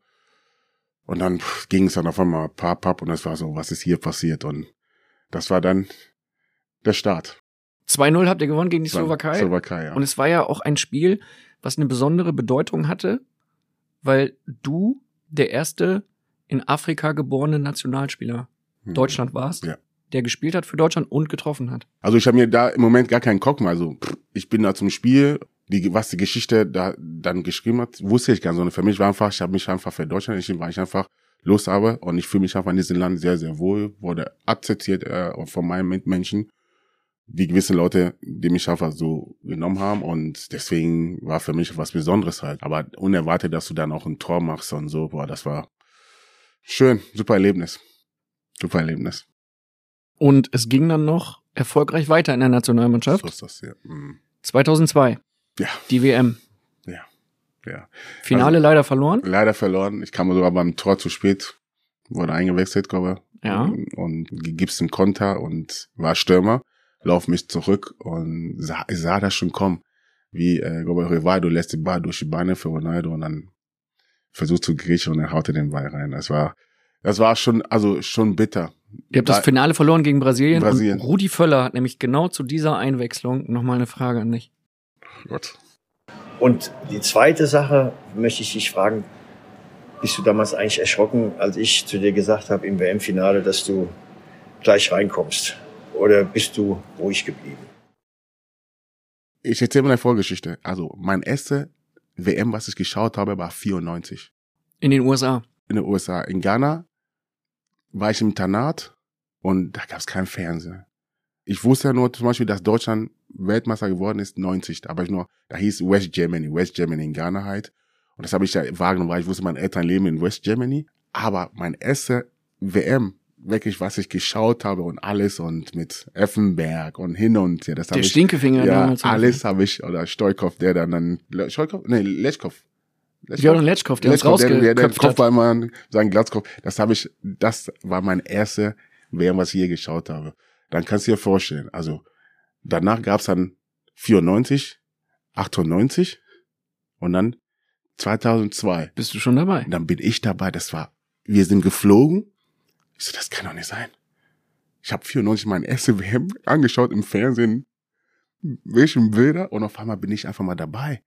Und als dann Rudi mich gerufen hat, ich, allein die Vorfreude, allein auch vorm Spiel, allein die gewissen Spieler, Ronaldo und so zu sehen und so, das ist ja, hört sich gerade wie ein Fan an, aber es war halt so ein, ich war damals 22. Wie hieß die Sängerin? Anas Anastasia? Ja, die gab's mal. Also gibt die, es, ne? So die eine- hat dann noch gesungen, die stand auf einmal neben Ist eine mir. Ich Sängerin. So, ja, ich so, was passiert hier in meinem Leben? Also das Hast du war, die Nummer gekriegt? Nein, nein, so weit habe ich gar nicht gefragt. Ich war so in einer anderen Welt, dass ich sowas gar nicht frage. Ich, hab gar- ich wusste, dass der Sängerin, aber ich habe gar nicht wahrgenommen, weil ich dachte, was passiert hier mit mir? Und dann wirst du eingewechselt. Und ähm, ich war sehr froh, froh gerade Einwechslung. Und wir lagen auch schon, glaube ich, 1-0 zurück, um halt vielleicht noch ein bisschen äh, was bewegen. Und leider haben wir es nicht, aber es war, wie Rudi fragt, also klar, habe mich gefreut. Ich habe mich war vor Freude, also als ich dann loslief und zu ihnen war, so, ich komme weggeschrien, ich bin im WM und ja, leider haben wir WM wie 2001 nicht gewonnen. 2006 warst du dann wieder dabei. Ja. Beim Sommermärchen, da ging es ein bisschen früher raus, da war dann im Mhm. Halbfinale Schluss. Das war aber auch nochmal ein gigantisches Erlebnis für dich, oder? Ja klar, also irgendwann allein der Plan, man, ich weiß es noch, als Jürgen dann eintrat und sagte, ich, wir wollen We- Weltmeister werden. Da ich so, okay, wir hatten damals nicht so eine gute Mannschaft, wo wir sagen, okay, wir wollen Weltmeister werden, aber die Art und Weise, wie äh, Jürgen dann halt vorgegangen ist, war brutal. Also der hat einen Plan, wie wir gearbeitet haben. Da waren von Sachen eingeführt. Damals war gab es noch, da wurde dann auf einmal E-Mail-Adressen, Internet hin und her, das waren alles eingeführt. Du hast dann auf einmal, dann gab es noch die Amerikaner, die dann verstehen, die dann halt auch dazu kamen. Du hast anderen Übungen gemacht. Also es war ein Riesenplan und jeder, jeder in diesem Team wusste, so ein WM in eigenem Land werden wir alle vielleicht nicht mehr erleben. Und deswegen war der Arbeit hart. Jeder wollte dabei sein. Jeder wollte dabei sein. Und ähm, dann gab es die Nominierung und dann war ich Teil dieser Mannschaft und das war gigantisch. Einfach mein eigenes Land. Wir wussten gar nicht, was uns erwartet, aber was man mit diesen zwei WM 2006 hier in Deutschland geschaffen hat oder erschaffen hat, bezüglich was jetzt in dem Land passiert ist damals mit dem Fußball, war gigantisch und du warst einfach Teil dieser Truppe und ähm, es war eine Haufen, wo ich sage, es passte einfach. Also es war, der Jürgen hat einfach geschafft mit seiner Art und Weise und äh, ich habe viel Trainer, aber ich habe noch nie einen Trainer gesehen, der so motivieren kann und das hat er überragend gemacht. Überragend gemacht. Obwohl ich wenig gespielt habe, trotzdem war einfach schön, Teil dieser Truppe zu sein, weil einfach der Trainer einfach vorangegangen ist. Wie ist es für dich denn, wenn du so von Jürgen Klinsmann schwärmst und jetzt die letzten Jahre miterlebt hast, wo er dann beispielsweise hm. bei Hertha irgendwie ziemlich gescheitert ist dann auch? Aber ich habe Jürgen auch, auch menschlich auch anders kennengelernt. Es ist jemand, den du jedes, auch jede Zeit anrufen kann. Auch wenn ich in den USA war, angerufen, wir haben uns getroffen. Er hat dir immer dieses Gefühl gegeben, ich bin nicht der größte Jürgen, sondern ich bin einfach Teil von dir und du kannst mich jederzeit anrufen. Deswegen hat es mir wehgetan, dass das, was er sich erarbeitet hat, ich meine, einfach ist eine Persönlichkeit, dass er für den deutschen Fußball getan hat, einfach leider die letzten ein Jahr, zwei Jahre halt nicht sehr gut gelaufen. Das hat mir sehr wehgetan, weil ich einfach für diesen Mann, also diesen Person sehr viel Respekt habe, respektiere den, das, was er geschaffen hat mit seinen Art und mit den deutschen Fußball geprägt mit seinen Art und Weise, wie er damals mit seiner Idee reinkam. Und man darf nicht vergessen, 2014, das, was wir geschafft haben, ist ja Arbeit von denen ja auch. Der hat ja vorgearbeitet. Deswegen tut's weh, hat dann leider das Scheitern in Berlin, weil ich einfach diesen Typen einfach sehr, sehr schätze. Ihr habt 2006 dann äh, Länderspiele, WM-Spiele in Berlin gehabt. Du mhm. warst der Kabinen-DJ. Ja, das war ja, ja, aber ein super DJ war ich wirklich. Nee, kein Spaß. Also es war, mit Jürgen kam ja die Idee bezüglich auch beim Training auch immer Boxen dabei zu haben. Wir haben Musik gehört. Das ist jetzt nochmal üblich jetzt hier in jedem Kabinen. Früher war es ja nicht so. Früher hat jeder seine eigene iPod gehabt, du hast deine Musik gehört und auf einmal hieß es, wir spielen unsere Lieder. Und daraufhin, irgendwie, ich weiß, wir waren noch in der Schweiz, glaube ich noch. Vorbereitung. Dann beim Essen sagte er, ja, ab jetzt, Asa, du machst den DJ. Zu jedem Training, zum Treffen bringst du dein iPod mit und du machst den DJ. Doch, ich so, wie? Ich bin hier zum Fußball, warum soll ich DJ machen? Aber jeder versucht seinen Teil weiterzutragen, dass man erfolgreich ist und das hat dann geklappt und man hat, wie es ist, wir Fußballer sind sehr, sehr abergläubisch. Wir tun das alles um halt, wenn du ein Spiel gewonnen hast und das so gemacht hast, versuchst du das immer das zu machen. Das haben wir dann auch gemacht mit den Lieder von Sevilla, die wir dann halt öfter mal in der Kabine gespielt haben. Es war, vorher war mein iPod da, jeder konnte reingehen, Musik machen, aber halt, als wenn es losging, dann gab es diese zwei Lieder, die wir gespielt haben und dann sind wir da rausgegangen. Deswegen war ich der DJ. Welche waren das? Welche beiden? Dieser Weg wird kein leichter sein und was wir nicht schaffen, was wir, was wir nicht schaffen, schaffen wir zusammen oder so. Irgendwie so ein, ich weiß nicht, ich hab den Satz, ja. Was wir alleine nicht schaffen, das schaffen wir dann zusammen, ja. Das war da war Xavier Naidoo noch nicht in irgendwelchen Telegram-Gruppen ja, unterwegs und. Ja, ja, ja. Du bist ein großer Musikfan, vor allen Dingen deutscher Schlager. Ich habe was gesehen. Du warst bei Stefan Raab zu Gast bei TV Total das es heute wieder gibt. Da warst du damals ja. bei Stefan Raab zu Gast und hast gesagt, dass du gerne Schlager hörst, unter anderem eine Schlager-CD von Bild. Habe ich das hab ich Bild gesagt? Ja, ja. Ja, ist, ja, ihr, ihr habt doch noch, ihr habt doch damals so Schlager. Damals ihr so Schlager. Ja, Schlager. Und, und du hast gesagt, Wolfgang Petri Wolfgang Petri, zum Beispiel. Ja, ja. Wolfgang Petri war also mein, mein Liebling, so. Und wenn man halt weitergeht, ich weiß ja, Westernhang, wie ich ja nicht heiß, Schlagersänger bezeichnen, ich bin so ein riesen Westernhagen-Fan. Halt. Echt? Ja, also ich, also Willenlos ist so mein Lied, wo ich meistens, wenn ich. Sing mal. da wollte ich noch, da muss man ein Bier aufmachen. Ja, machen wir gleich. Ja, gleich, da muss man ein Bier aufmachen, aber, aber will, aber willenlos, Frauen gegenüber bin ich willenlos. ja, das ist ein Satz im Spiel, ja. im Spiel sag ich, im, im okay. Text. Es gibt anderen Sätze. Ihr Name war Fräulein Maya, zum Beispiel, ist auch ein Satz da drin. Maya mit y. y. Sie hatte täglich zehn Schreier. Was, für eine Koalition. Das so, aber also, es gibt ja, es gibt, es okay, gibt jetzt auch müssen wir aber den Refrain sehen. Frauen gegenüber bin ich. ich sag lieber nicht. Willenlos. Willenlos. Nee, und es gibt auch anderen Lieder von Westernhagen. Freiheit ist überragend. Du warst zum ersten Mal bei einem Konzert in Deutschland bei Westernhagen, Westernhagen mit ja. Mirko Slomka. Mirko Slomka, stimmt. Slomka Mirko, der ist auch damals, wie hieß das, äh, sein CD Affentheater, glaube ich. Ich weiß noch, ob da so ein Konzert hing und da war ich mit Mirko Slomka. Und da habe ich diese Liebe zu Western erfunden. Das war das erste Konzert und so hin und her, wie aufgetreten ist. Und hab weg, ich habe das Glück gehabt, ihn da mal kennengelernt gehabt. 2006 stand er auf einmal beim, wenigstens Training stand er am, am Spielfeld dran. Ich so, nein, Westernhagen. bin ich dahin und so. Damals gab es ja kein Handys, äh, ich hatte kein Handy dabei und so, aber es war überragend, einfach diesen Team kennenzulernen, weil ich einfach ihn wirklich äh, die Lieder einfach äh, sehr, sehr gut finde. Und dann hast du ein bisschen mit ihm gequatscht. Ja, ja, ich war nervös. Ja? Ich war nervös. Ich war. Ich habe aber froh, ihn kennengelernt zu haben. Es war aber ich war nervös. Wann hast du zum letzten Mal was von ihm gehört? Also hast du ihn danach nochmal gesehen oder so? Ich habe das letzte Mal im Konzert am Placht in Köln war ich da.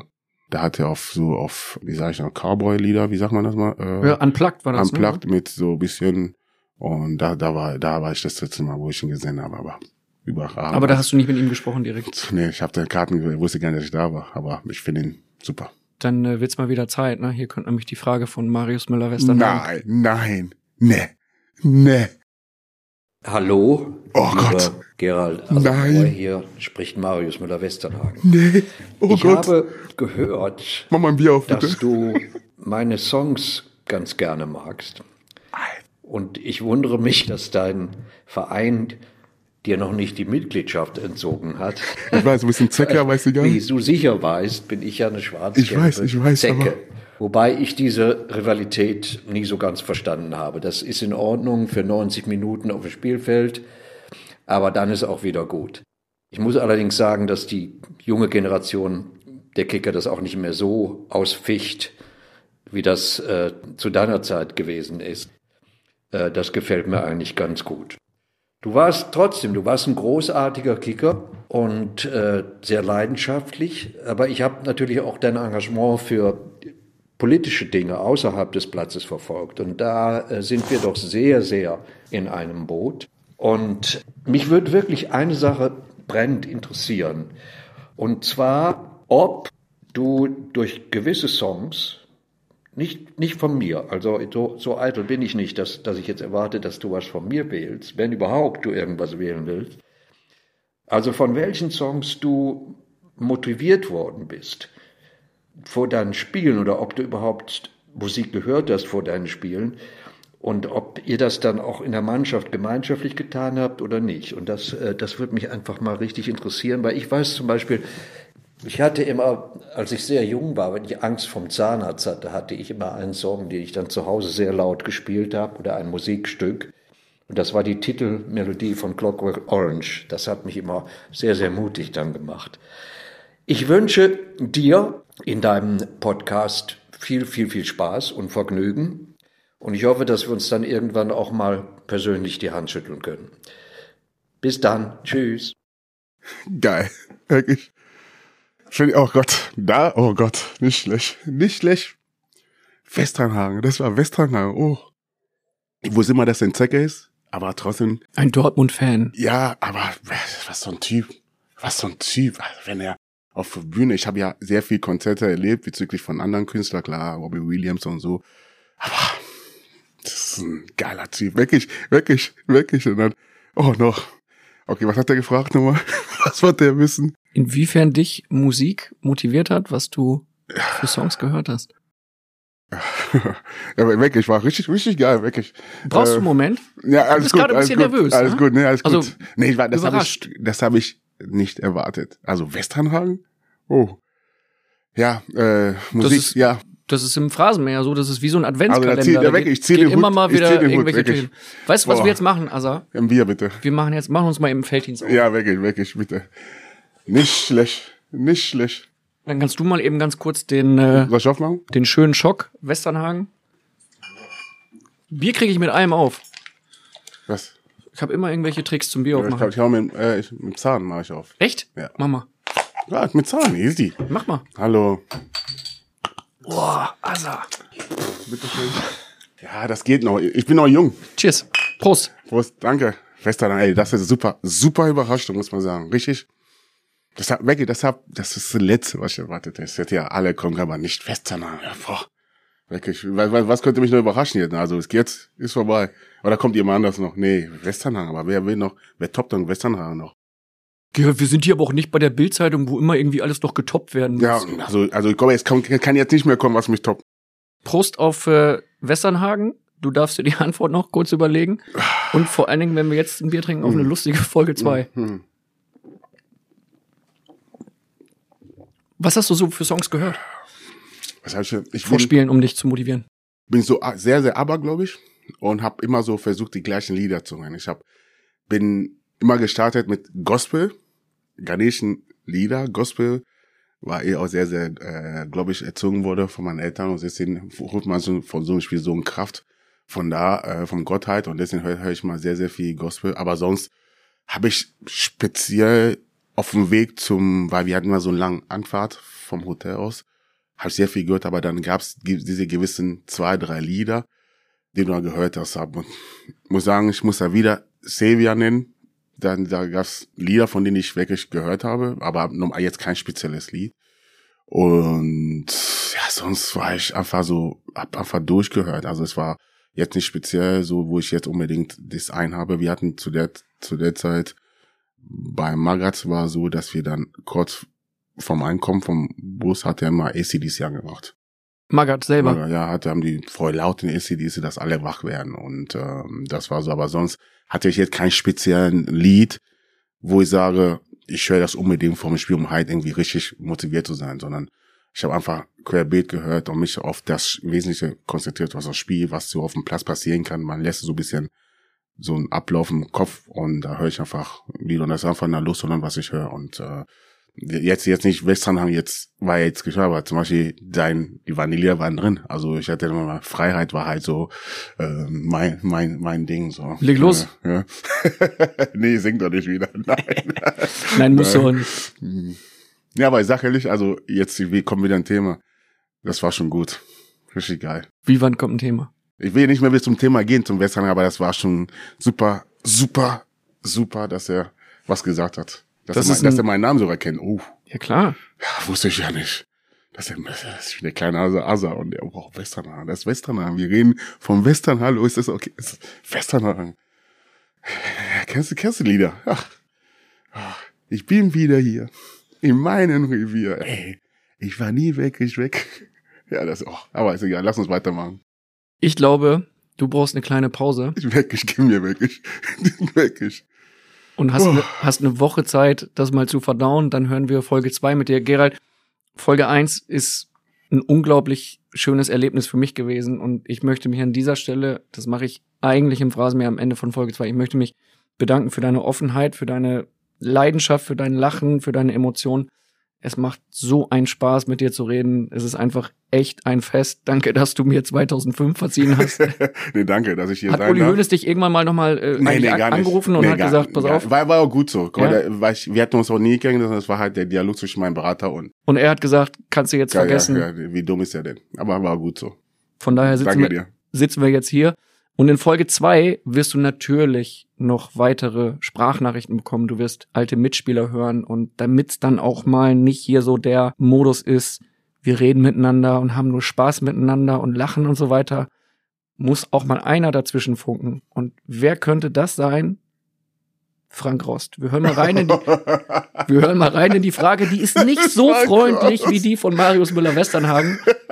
Und du hast eine Woche Zeit, um sie zu beantworten. Hi Assa, hier ist Frank. Wollte nur mal fragen, was dein Knie macht, wo ich dir damals in der Kabine dagegen getreten habe. was für ein erster Teil. Und nächste Woche, da geht's in Teil 2 mit Gerald Asamoah genauso weiter. Da wird weiter gelacht, da wird's wieder sehr emotional. Der Asa wird uns verraten, warum er seine eigene Hochzeit verpasst hat und warum er mal fast der Berater von Manuel Neuer geworden ist. Ich freue mich, wenn du wieder reinhörst und für die Zwischenzeit und für die Feiertage empfehle ich dir einen weiteren Podcast. Der heißt Tatort Deutschland und da dreht sich alles um richtig spannende Crime-Dokus. Das Ganze wird gesprochen vom Schauspieler Sky Dumont und klingt somit so richtig besonders. Hallo, ich bin Sky Dumont und ich begrüße euch herzlich zu dieser neuen Folge von Tatort Deutschland, die Crime-Doku von Bild. Heute begeben wir uns tief in das organisierte Verbrechen. Tatort Deutschland. Die Crime-Doku von Bild. Die Clans von Berlin. Möge Allah sie vernichten, diese Hurensöhne. Die Stadt Berlin ist aufgeteilt unter den Araber-Clans. Prostitution, Waffenhandel, Geldwäsche, Schutzgeld, Menschenhandel. Jeder hat sein Territorium. Raub, Überfälle, Erpressung, Rauschgift. Ohne Geld läuft gar nichts. Man kann sich sozusagen einen Staat im Staate aufbauen. Hör gerne mal rein in Tatort Deutschland und nächste Woche, da geht's dann weiter hier im Phrasenmeerland mit Folge 2 mit Gerald Asamoah.